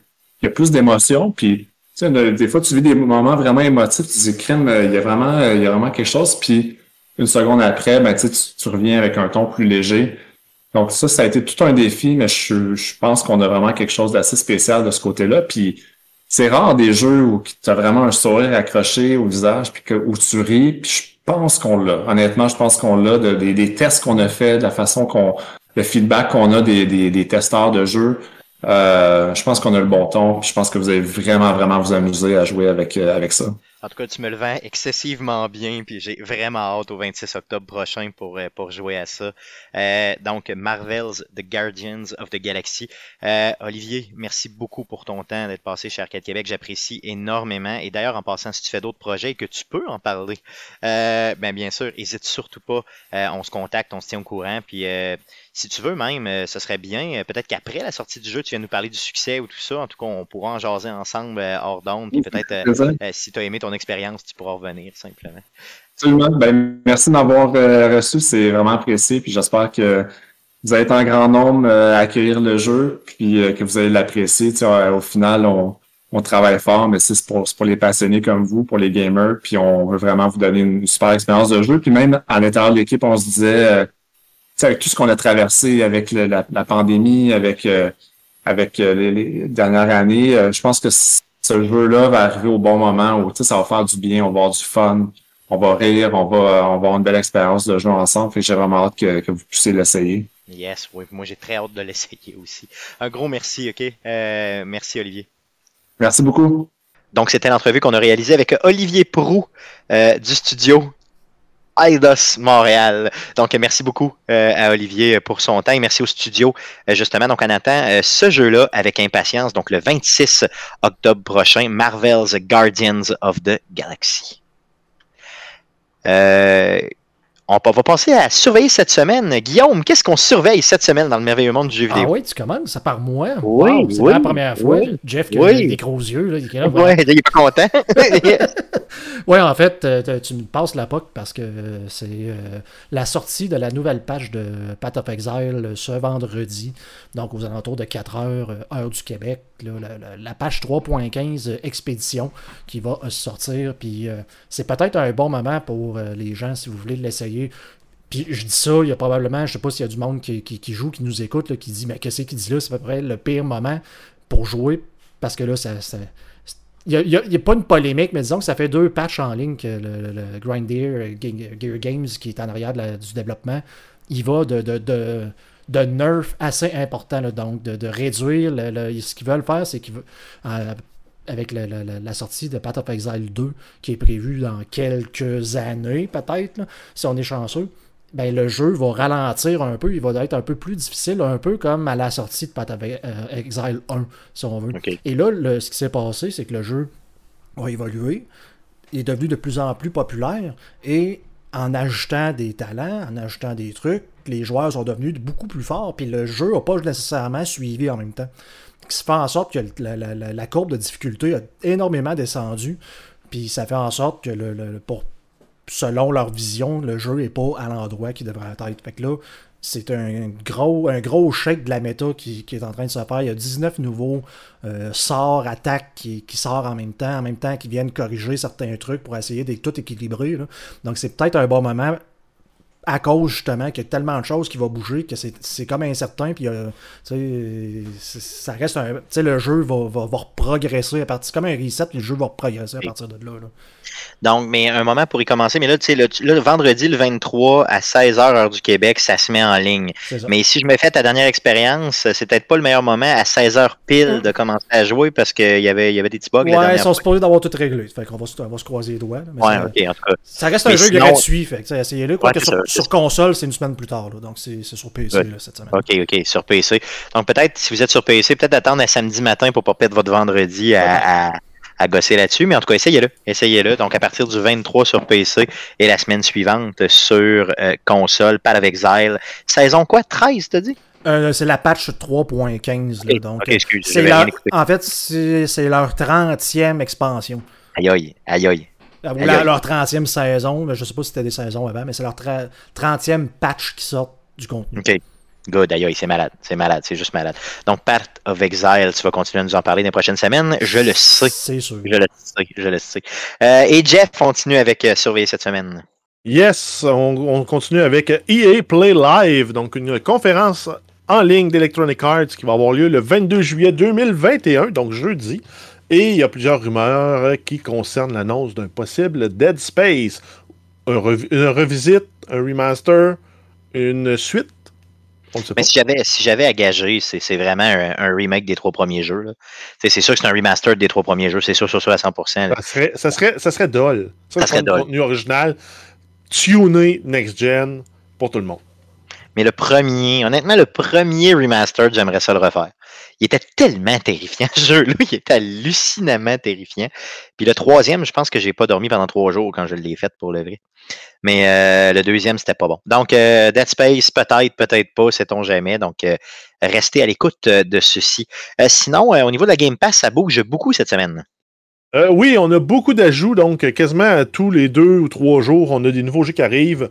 Donc, euh, à partir du 20 juillet, donc aujourd'hui, on a Battlefield 5 en version cloud, qui est disponible sur la Game Pass, mais via EA Play. On a Chris Tales. Sinon, le 22, on va voir Atomic, Cor- A- Atomic Crops, Raji and Ancient Epic et Last Stop. Le 26, on va avoir Blinks de Time Sweeper et euh, Crimson Skies I Road to Revenge. Le 27, Microsoft Flight Simulator sur euh, la version console, parce que la version euh, sur PC est déjà disponible. Sinon, on a euh, Little League Blaze le 29 avec Omno, Project Win- Wingman et The Ascent.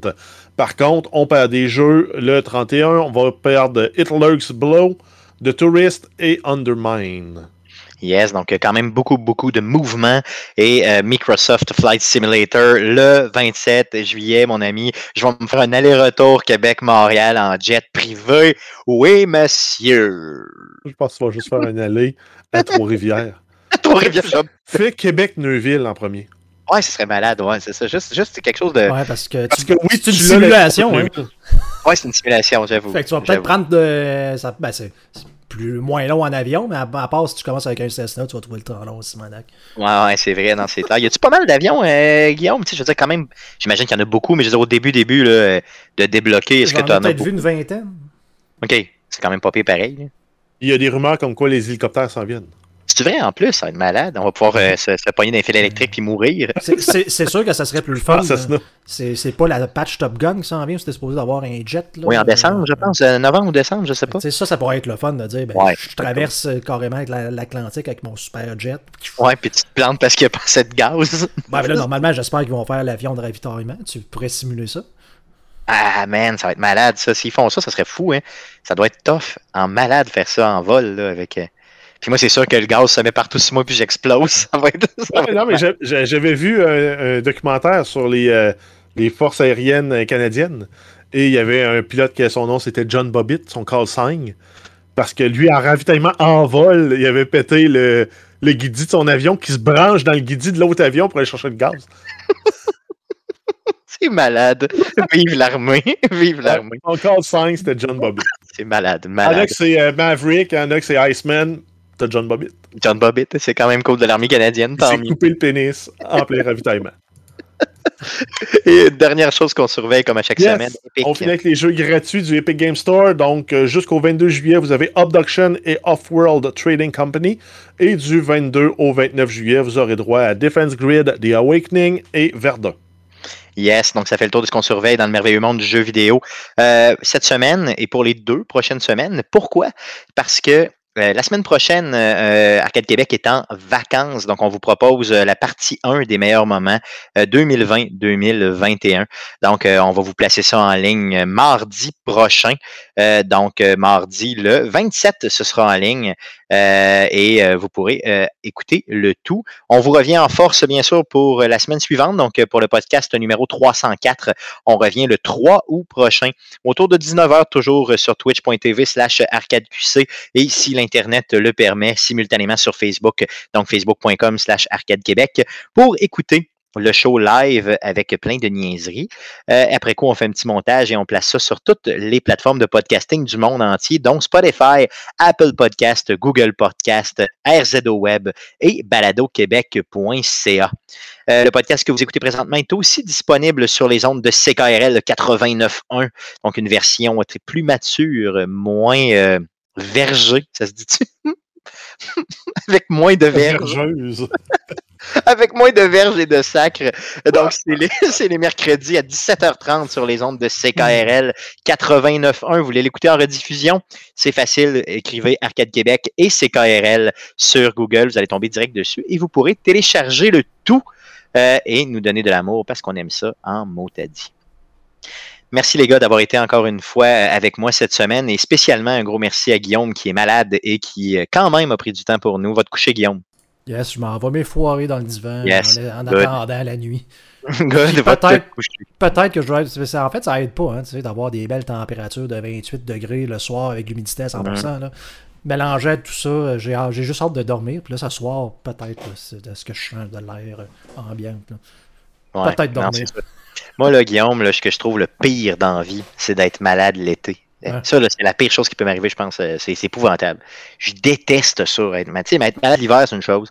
Être malade l'été, c'est l'enfer. C'est vraiment la pire chose. Donc, je compatis avec toi et merci d'avoir été là. Yes. Donc, merci à vous de nous écouter. Renou la semaine prochaine pour le best-of et la semaine suivante pour le, le prochain podcast original. Donc, merci beaucoup. Salut.